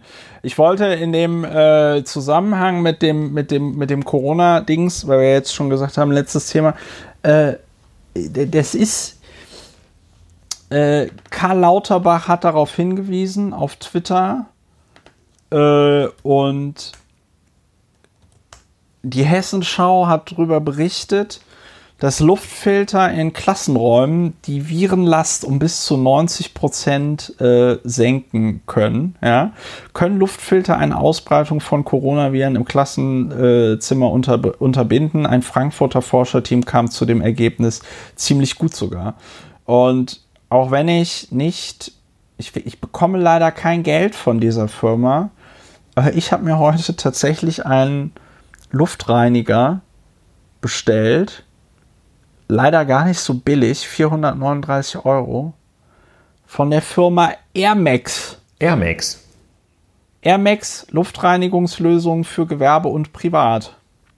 So. Wir hatten jetzt äh, in der Kanzlei hatten wir so einen, einen ein Mandant, der ähm, sich auf Raumdesinfektion spezialisiert hat. Und ja. der hat uns äh, aus Dankbarkeit, hat der uns eine, eine Komplettdesinfektion spendiert. Und das, der ist, da kann man irgendwie so einen Desinfektionsführerschein machen oder sowas. Und das war, der hat ziemlich kultige Geräte dabei die äh, Jungs waren nur Jungs von dem Unternehmen, sahen also extrem Ghostbuster-mäßig auch aus und ja. haben dann da so einen Nebel durch die Kanzlei getrieben, förmlich getrieben, mit so Ventilatoren da durchgepustet. Und ja, seitdem ist die Luft rein. wahrscheinlich geht das mit dem Air Max auch. Das geht mit dem Air Max auch. Der Air Max AP 005W, 005W, Luftreiniger und Luftbefeuchter der Spitzenklasse. Äh, ich habe das bei einem Kollegen gesehen, dieses Gerät. Weil, oh, Air Max, dann habe ich hier Nike. das nee, nee, nee, das schön. wird Max MEX. Ah. Es ist, es ist tatsächlich, Mexicano. Es ist tatsächlich so. Das ist, äh, das ist ein mexikanisches ja, das ist Produkt. Wie Tex weiß ich nicht, was das ist. Das wird wahrscheinlich das irgendwo in China für 3 Euro zusammengebaut. Der, der Taco unter den Luftreinigern, der Nacho 400, unter den Luftreinigern. Ja. 439 Euro. Ah, mit Ich würde eher sagen, dass das ist der Renault, das ist der Renault Twizy. Ähm, der hat also, der kann das sieht Räume, gut aus, Hier leuchtet aus. Ja, der kann, der kann halt Räume mit bis zu 50 Quadratmetern. Es hängt ja auch ein bisschen von der Höhe der Räume ab, oder? 400, ja, also eure repräsentativen Altbau-Büroräume, da bräuchtet ihr wahrscheinlich den Air Max äh, Plus. Ja, nee, da gibt's, es gibt noch den Air Max AP 800 Profi Luftreiniger für Privat und Gewerbe für 689 Euro. Mhm. Nee, und dieser ähm, Air Max. Äh, äh, Lieferfrist 8 bis 10 Wochen. Ja, ja, ja, ja, ja, ja, ja, ja, ja. Musst du jetzt bestellen, Ulrich. Musst du jetzt bestellen, während wir hier von Air Max? Nee, ist leider eine GmbH, aber wir können ja mal anrufen und fragen, ob man Firmenanteile oh. kaufen kann. Deutschlands bester äh, Investitions-, Investment, Investment-Podcast. Ähm, ne, was mich überzeugt hat bei dem Ding ist halt einfach, dass er fünf Filter hat. Und dann kann man noch eine UV-Sterilisationslampe anschalten und dann kann man den ganzen Scheiß, wenn man möchte, noch ionisieren lassen, was immer das bringt. Wahrscheinlich nichts, das ist wahrscheinlich irgendwas Esoterisches. Aber das geht halt durch zwei Aktivkohlefilter einen antibakteriellen Filter, einen HEPA-Feinstaubfilter, der also, das ist quasi wie so eine FFP2-Maske, ja, der filtert da alles raus. Und ähm, ja, das ist leider kein günstiger Spaß. Das ist ein bisschen ärgerlich. Also der, der, der, dieser Filter hat so irgendwie 1500 Stunden läuft der und dann musst du diese Filterdinger auswechseln. Äh, und ähm, da kostet halt das Ersatzfilter-Set 98 Euro. Hm. Aber ich habe mir gedacht, immerhin billiger als wenn ich, als wie wenn ich bei mir zu Hause mit jemandem im schlecht belüfteten Raum, weil Winter sitze, und dann Corona bekomme. Ja, dann könnte man sich auch mal überlegen, was passiert. Kannst du auch mal, kannst du vielleicht äh, mal gucken, wie sich das so anfühlt mit Zigaretten rauchen. Müsste der dann ja auch sofort aus der Luft filtern. Ja, ja, das, ja, ja, das kann der, das, das ist, und der hat eine, das finde ich total toll, der hat so eine Lampe, das zeigt, die zeigt einem die Luftqualität an. Ach, ist die Lampe grün, ist alles gut. Ist die Lampe rot, ist alles schlecht. Ja, sehr ja. schön. Schönes Produkt. Ähm, dann ist es auch nicht so schlimm, wenn man in Klassenräumen die Fenster nicht sperrangelweit genau. öffnen kann, Herr Meidinger, genau. sondern nur kippen kann, muss man dann halt noch einen, einen Schritt weiter denken. Es gibt immer gibt mehr wie Tennis, hat, glaube ich, Boris Becker mal gesagt. Ja, das ist das ganz große, das ganz große Problem bei diesen Luftfiltern ist tatsächlich, ähm, dass sie teuer sind. Also ich sag mal 439 Euro. Das kann jetzt auch nicht jeder mal gerade eben so an die Wand schmeißen und dann sagen, oh ja, geil, kaufe ich irgendwie einmal im Quartal noch so. Brauche ich das Fenster äh, nicht mehr aufzumachen. Geil. Brauche ich das Fenster nicht mehr aufzumachen und kaufe einmal im Quartal für 98 Euro das Filterset nach. Ja. Das ist ein teurer Spaß und es wird nicht besser dadurch, dass äh, die Bundesregierung ein Programm aufgesetzt hat äh, für 500 Millionen Euro zur Umrüstung von Lüftungsanlagen und damit sind also jetzt so tatsächlich große Lüftungsanlagen gemeint. Und ähm, wenn man sich aber so einen Luftfilter kaufen will, Pusskuchen bezahlt einem dieses Programm der Bundesregierung nicht.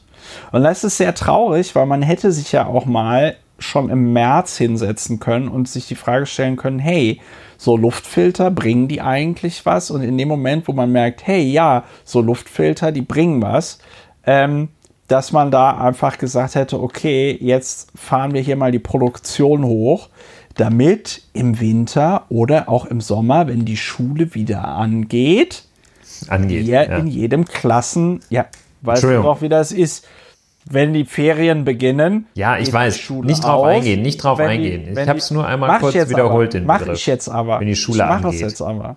Wenn die Schule ausgeht und wieder angeht. Ja. Ja, dann stellt man, hätte man den Schülerinnen und Schülern so einen Luftfilter reinstellen äh, können. Hat man nicht gemacht. Ja. Mich würde auch mal gemacht. eine Studie interessieren ja, bitte, zum Alltag eines Luftfilters. Ja, how do Luftfilters feel?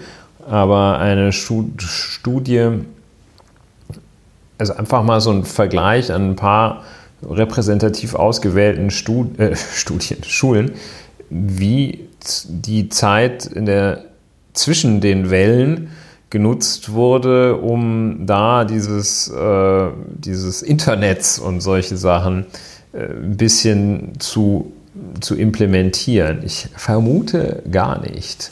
Und ähnlich, ja. da, da komme ich jetzt nur, damit ich, ich, muss ja heute öfter mal erklären, wie ich drauf komme. Ähm, da ja. komme ich jetzt von deiner äh, luziden Bemerkung zum Thema äh, Luftfilter zwischenzeitlich mal ein bisschen weiter zu verbreiten, wäre ja auch schön gewesen drauf. Wäre schön gewesen. Ja. Ulrich, äh, du hattest noch ein Thema, äh, wir sind ja auch ein sehr kompakter Podcast. Ja, wir sind sehr kompakt. Ich hatte ja Thema eigentlich auch noch ein äh, Corona-Thema. Ne? Äh, ja, echt, was Tatsächlich. Denn? Also in dieser Woche wird ist das Leitmotiv, das, ein politisches Leitmotiv dieser Woche ist mehr, lautet mehr Rechte fürs Parlament. Und wie das bei so einem Leitmotiv ist, klingt mal hier an, mal dort und äh, immer wieder singt es einer, spielt es einer und äh, da stehen wir. Der Spiegel hat eine Umfrage gemacht, nachdem sich die Bevölkerung in Deutschland äh, mehrheitlich dafür ausspricht, dass es Parlament äh, doch mehr Rechte, Bürger wünschen sich mehr Rechte bei der äh, Corona, in der Corona-Krise bekomme. Was auch immer damit gemeint ist. Es gibt also eine Umfrage, sollten die Landesparlamente und der Bundestag stärker an Corona-Entscheidungen beteiligt werden? Und äh, da haben sich laut Spiegel äh, 43,7 Prozent geäußert mit Ja auf jeden Fall. Und ähm, Herr Bundestagspräsident Dr. Schäuble hat äh, das Parlament, und das ist ein wichtiger Unterschied, hat zu anderen Äußerungen, hat das Parlament dazu aufgerufen, aktiver zu werden.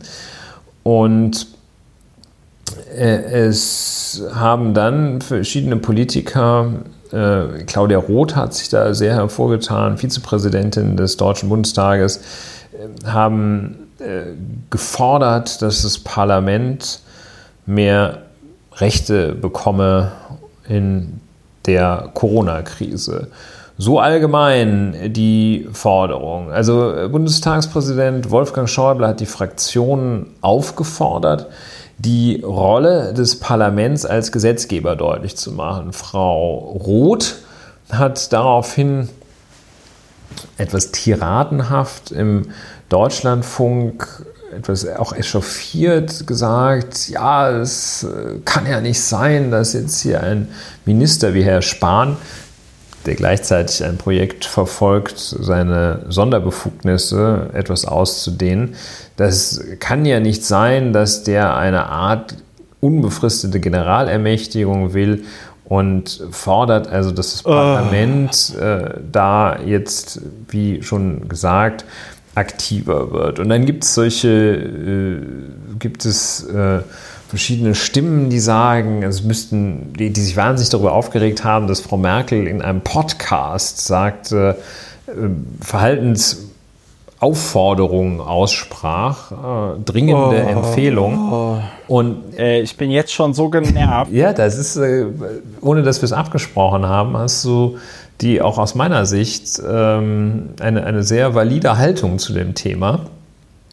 Und ähm, es gibt äh, bislang, ja, und also die Bevölkerung stimmt ein, alle sagen, ja, hier mehr Rechte fürs Parlament und als Gesetzgeber müssen die doch hier äh, mehr Gas geben. Ja, ähm, eine Aufgabe, auf, eine Antwort auf diese Forderung ist, ja, können Sie ja machen, äh, machen Sie aber nicht. Ähm, und ähm, die, eine der klügeren, klugen, jetzt nicht so überheblich klingen, klugen ähm, Überlegungen kommt, dass man sich tatsächlich mal über die Aufgabenverteilung äh, durchaus Gedanken machen kann. Ähm, die es wird festgestellt, dass also Bundestag und Landtage durchaus mehr regeln dürfen, als sie aktuell regeln. Und dass die Gerichte aktuell eine doch stärkere Rolle, zunehmend stärkere Rolle in der Corona-Situation einnehmen, was aber ja, natürlich nicht. aber auch tun, wenn die Regeln vom Parlament gemacht werden würden. Richtig und was äh, auch keine, natürlich keine Kompensation ist äh, für, für die Rolle des Parlaments. Ähm, aber die Parlamente sind offenbar etwas, äh, man könnte vielleicht attestieren, dass sie tatsächlich etwas schwach sind. Das liegt aber ja nicht. Das, da müssen sie sich ja auch so gesehen an die eigene Nase fassen. Ich äh, schaue etwas äh, überrascht auf diese auf diese Diskussion auch in ihrer, in ihrem pauschalen Gewand, das so von, ich meine, Claudia Roth ist immerhin Vizepräsidentin des Parlaments, die, die dann so ganz laut sagt, ha, das Parlament ist total entmachtet. Und ähm, ja, gleichzeitig auch gar nicht berücksichtigen, dass ähm, solche solche äh, Situationen, in denen sehr schnell reagiert werden muss, eben äh, sehr schnell auf neue, unbekannte Entwicklungen reagiert werden muss und extrem einzelfallabhängig auf Situationen reagiert werden muss, dass das tatsächlich nicht das Feld des Gesetzgebers ist. Dass es also äh, dem Gesetz seiner Definition nach innewohnt, dass eine eine abstrakt generelle Regelung ist, die gerade nicht für den Einzelfall getroffen wird und dass die Regelung für den Einzelfall das typische Exekutivinstrument ist, nämlich der berühmte Verwaltungsakt oder äh, eben die Verordnung.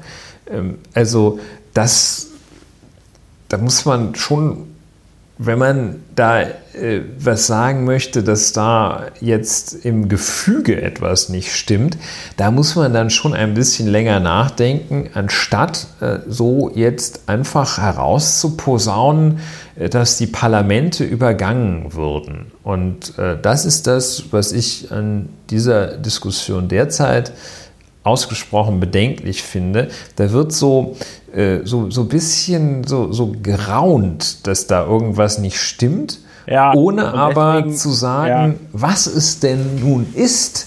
Weil das kann man ja. nicht sagen. Das, das, also das Parlament darüber entscheidet, äh, ein, ein Gesetz über Beherbergungsverbote macht, ist einfach völlig abwegig, weil ähm, es kein abstrakt generelles Regelungswerk äh, schafft, weil da innerhalb von einer Woche oder manchmal von Tagen äh, Maßnahmen erforderlich sind. Also es ist diese Diskussion, die seit dieser Woche äh, so in den Raum gewabert ja. ist. Ähm, oh, davor muss man ja. sich etwas wappnen, dass sie jetzt nicht überhand nimmt und jeder ja, Klugscheißer um die Ecke, du bist sofort, du bist sofort dran. Ich bin heute äh, Lehrer, äh, ja. bunddeutscher Lehrermann. Ähm, ja das, also eben dieses Geraune, dass man da nicht auf den Zug aufspringt, weil ich das auch von klugen Leuten schon gehört, ah, das Parlament ist irgendwie gar nicht mehr dabei. Äh, das ist Unsinn. Ja. Also, so, jetzt. Äh, ich muss, ja, nee, also das ist, ich meine, wenn Christian Lindner, wenn in einem Spiegel, wenn ein Spiegelartikel anfängt mit FDP-Chef Christian Lindner will es, dann weiß man schon, oh, jetzt wird es schwierig. Äh, jetzt wird es ganz, ganz schwierig. Ich habe mir diesen Artikel während deiner, äh, während deines kompakten Vortrages mal durchgelesen. Es fängt ja schon damit an, dass diese Bürger wünschen sich mehr Einfluss über Parlament, für Parlamente in der Corona-Krise. Damit fängt es ja schon an. Da musst du dir angucken, wer hat denn die Umfrage gemacht. Das allseits beliebte Umfrageinstitut Civey über Civey haben wir hier ja auch schon mal geredet. Civey funktioniert so, dass du da einfach an so einer Online-Abstimmung teilnimmst. Kann ich jetzt hier auch machen. Wen würden Sie wählen, wenn am nächsten Sonntag Bundestagswahl wäre? Ich klicke einfach mal AfD. Und dann soll ich mich hier, und dann kann ich jetzt hier mein Geburtsjahr eintragen und meine Postleitzahl jetzt Ergebnisse anzeigen. Dann musst du dich da irgendwie einloggen. Ja, und ähm, also dieses Umfrageinstitut Civey macht so Online-Umfragen mit 5000 Befragten, macht dann so ein bisschen Mambo Jumbo und sagt dann, ja, also äh, Das äh, sehen jetzt alle Deutschen so und behaupten dann, dass es repräsentativ ist. Ähm, äh, ich weiß, dass die, mein, also das natürlich die von anderen Meinungsforschungsinstituten kotzen da irgendwie komplett im Strahl, weil die sagen, nee, das stimmt ja alles irgendwie gar nicht. Ähm, ich gucke mal, ob ich noch ein paar lustige Survey-Artikel finde und die dann verlinke, wenn ich dran denke. Jedenfalls war die Frage, sollten die Landesparlamente und der Bundestag stärker an Corona-Entscheidungen beteiligt werden. Und da sagen dann äh, 43,7 Prozent der Befragten ja, auf jeden Fall. Und 18,3 der Befragten äh, Prozent der Befragten sagen eher ja. ähm, dazu muss man noch, Klammer auf, sagen, es gibt so einen Ja-Antwort-Bias. Ja. Äh, ich weiß nicht, ob ich das jetzt schnell finde. Ja, es gibt die Antworttendenz. Und da ist es tatsächlich so, dass die äh, Ja-Sage-Tendenz, inhaltsunabhängige Zustimmungstendenz, ist die Neigung von Menschen, Fragen mit Ja zu beantworten.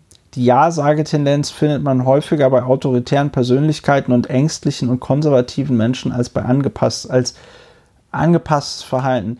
Ja, also es gibt äh, eine Ja-Sage-Tendenz, ja. aber ich kriege das jetzt auch nicht komplett in Gänze ähm, in zwei Minuten recherchiert. Das Problem ist halt einfach, also Leute, die sich sonst keine zwei Minuten damit beschäftigen, was im Bundestag oder im Berliner Abgeordnetenhaus oder sonst wo in irgendeinem Parlament passiert, die sagen jetzt, das Parlament sollte, bei, sollte stärker an Corona-Entscheidungen beteiligt werden. Ja, die haben das ja nicht aus dem, äh, das haben das ja nicht sozusagen ungestützt äh, gesagt, sondern ähm, jetzt im Rahmen von dieser ähm, fragwürdigen Civey Umfrage und ähm, also finde ich auch eine sehr interessante, interessante äh, Bemerkung, dass natürlich dieser, diese Zustimmungstendenz, äh, dass man im Zweifel,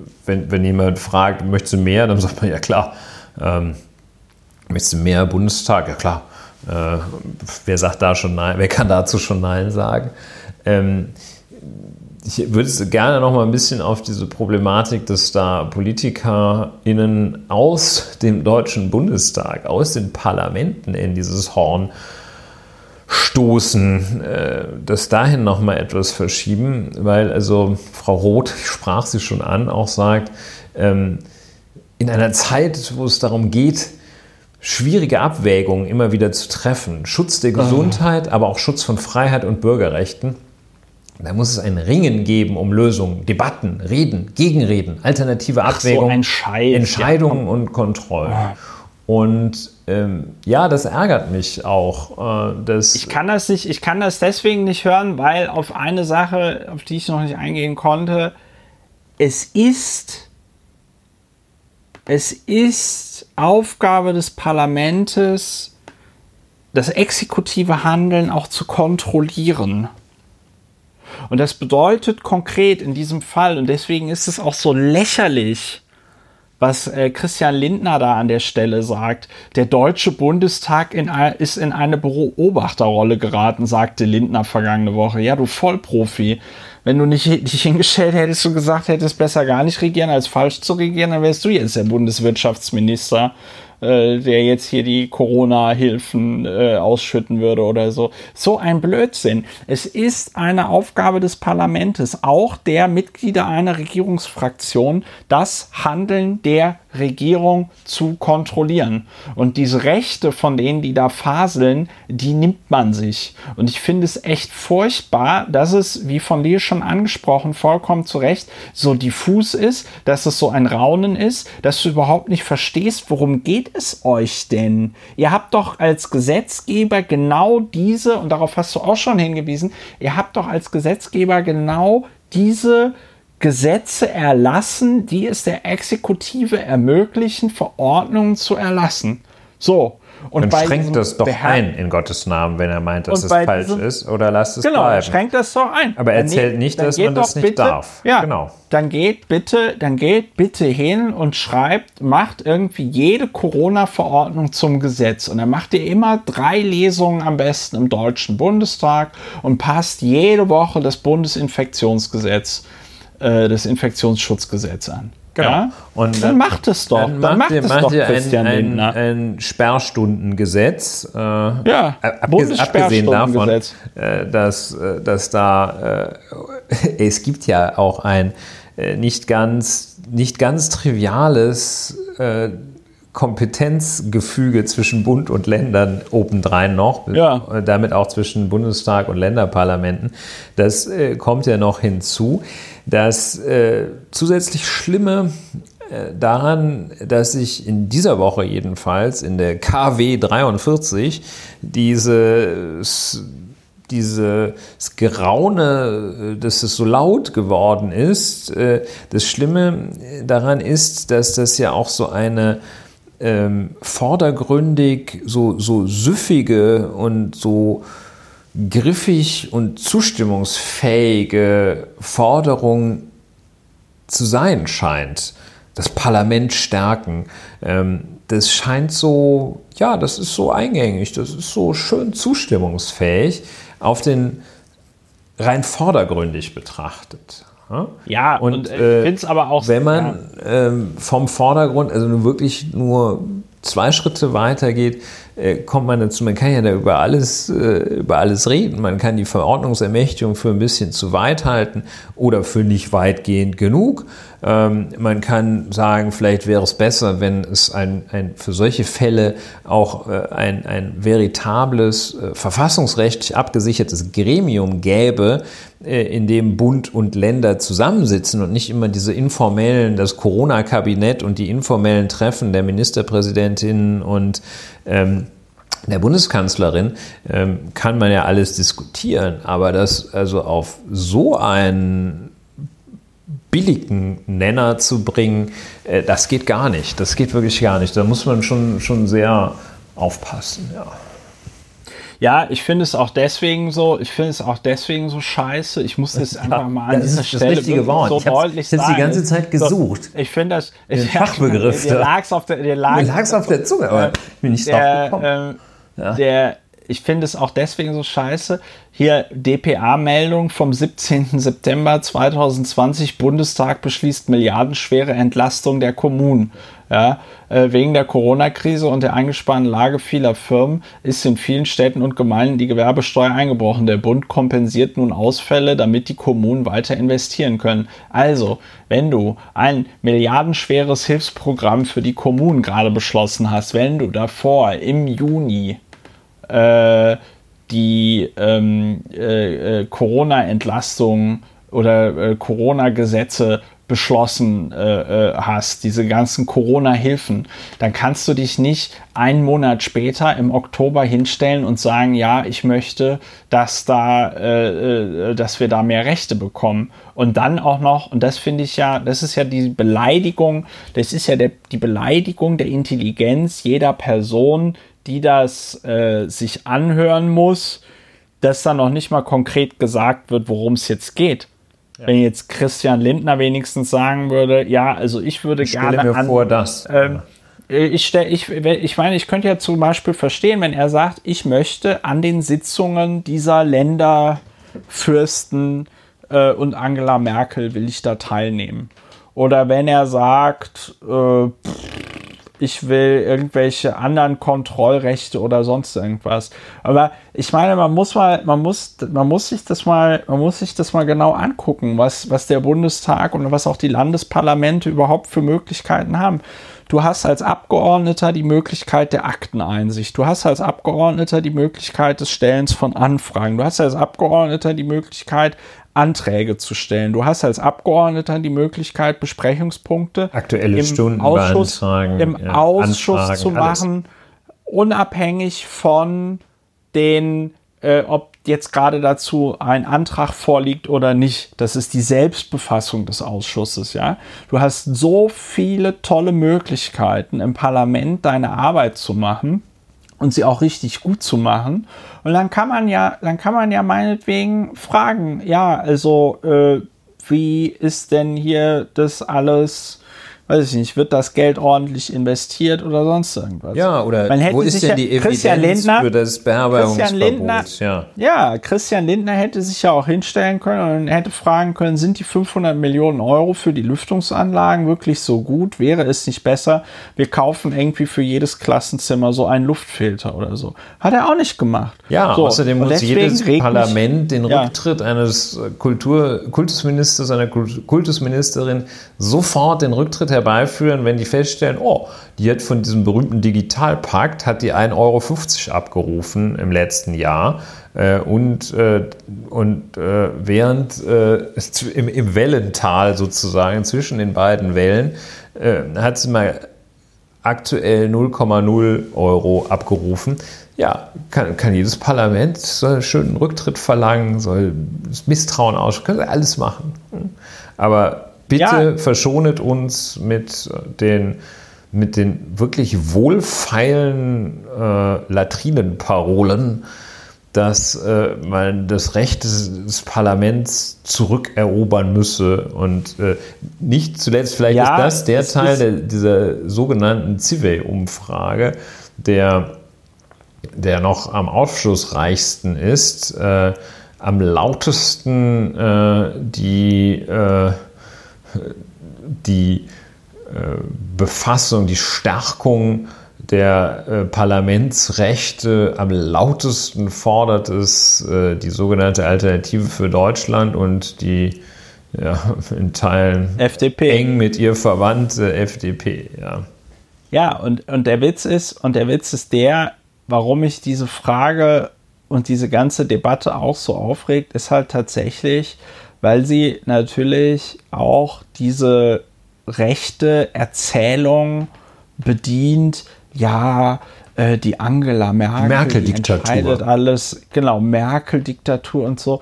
Halt so ein, so ein Scheiß wird da insinuiert und ich meine, niemand hindert Christian Lindner daran zu arbeiten, außer Christian Lindner, ja. So, ich kann halt nichts dafür, dass der seine Arbeit nicht macht. Ne? Wäre halt schöner, wenn da ein Abgeordneter sitzen würde, der auch tatsächlich irgendwie Ahnung vom Business hat und nicht nur so ein, weiß ich nicht, also, heiße Luft produziert wie mein Airfryer. Aber ja. Das ist ja jetzt nur so ein, sollten, so ein Wunsch. Wir sollten die äh, Politik tatsächlich den Profis überlassen. Ja, die, ähm, äh, der Begriff, den ich vorhin, ähm, ich habe es mir jetzt nochmal durchgelesen. Das ist das Zitat erkannt, tatsächlich an. Die, ich habe das Zitat Schön. natürlich erkannt. Das ist ein super Zitat. Ja, nee, du bist so cool, dass du das gar nicht anmerken lässt. Ja, ja. ja ähm, und zwar die Acquieszenz. Die Acquieszenz ist die Ja-Sage-Tendenz. Und ähm, das bedeutet, dass Leute tatsächlich die Tendenz haben, auf Fragen eher zustimmend zu reagieren. Und um das auszuschließen im Studiendesign, macht man das so, dass man dieselbe Frage nochmal anders formuliert stellt und guckt, wie antworten die Leute denn darauf? Ja, und das wäre dann also auch ein Manko an diesem Umfragedesign von Civey, mal abgesehen davon, dass ich den meisten Leuten, die da abstimmen, unterstelle, dass sie überhaupt nicht wissen, was die Möglichkeit eines Landesparlaments und was die Möglichkeit des Bundestags sind in einer Pandemie. Ähm, aber mal abgesehen davon, dass Civey da halt weitere Fragen hätte stellen müssen, um am Ende ausschließen zu können, dass da so viele Leute mit Ja auf jeden Fall äh, stimmen, weil es eben diese Tendenz dazu gibt, mit Ja zu antworten ja. auf Umfragen. Die Akquieszenz hatten wir in Zusammenhang auch mit unserem Beitrag zum Thema Malapropismus, glaube ich, schon erwähnt. Ja, sehr schön. Ja, ja, Prima. Jesus super Christus, sind wir, super. prima. Ähm, super, ja, ja, sehr kompakte Folge. Sehr kompakte Folge, ne? Ist jetzt eigentlich Zeit für ja. äh, Zeit, Zeit für Papaya, Popeye. Für ja, bunten Abend, ne? Oder hast du noch irgendein Zeit, Zeit für die Aftershow-Party. Für die Aftershow. Nein, es gibt noch viele Themen, aber die können wir heute nicht mehr weiter bearbeiten. Oder in dieser Folge, wir, sagen wir mal. Können wir einfach nicht mehr machen. Ja, das geht können wir nicht, nicht. Können wir nicht machen. Ja, dann moderiere ich, dann moderiere ich das jetzt. Moderiere das ab. Bind das ab.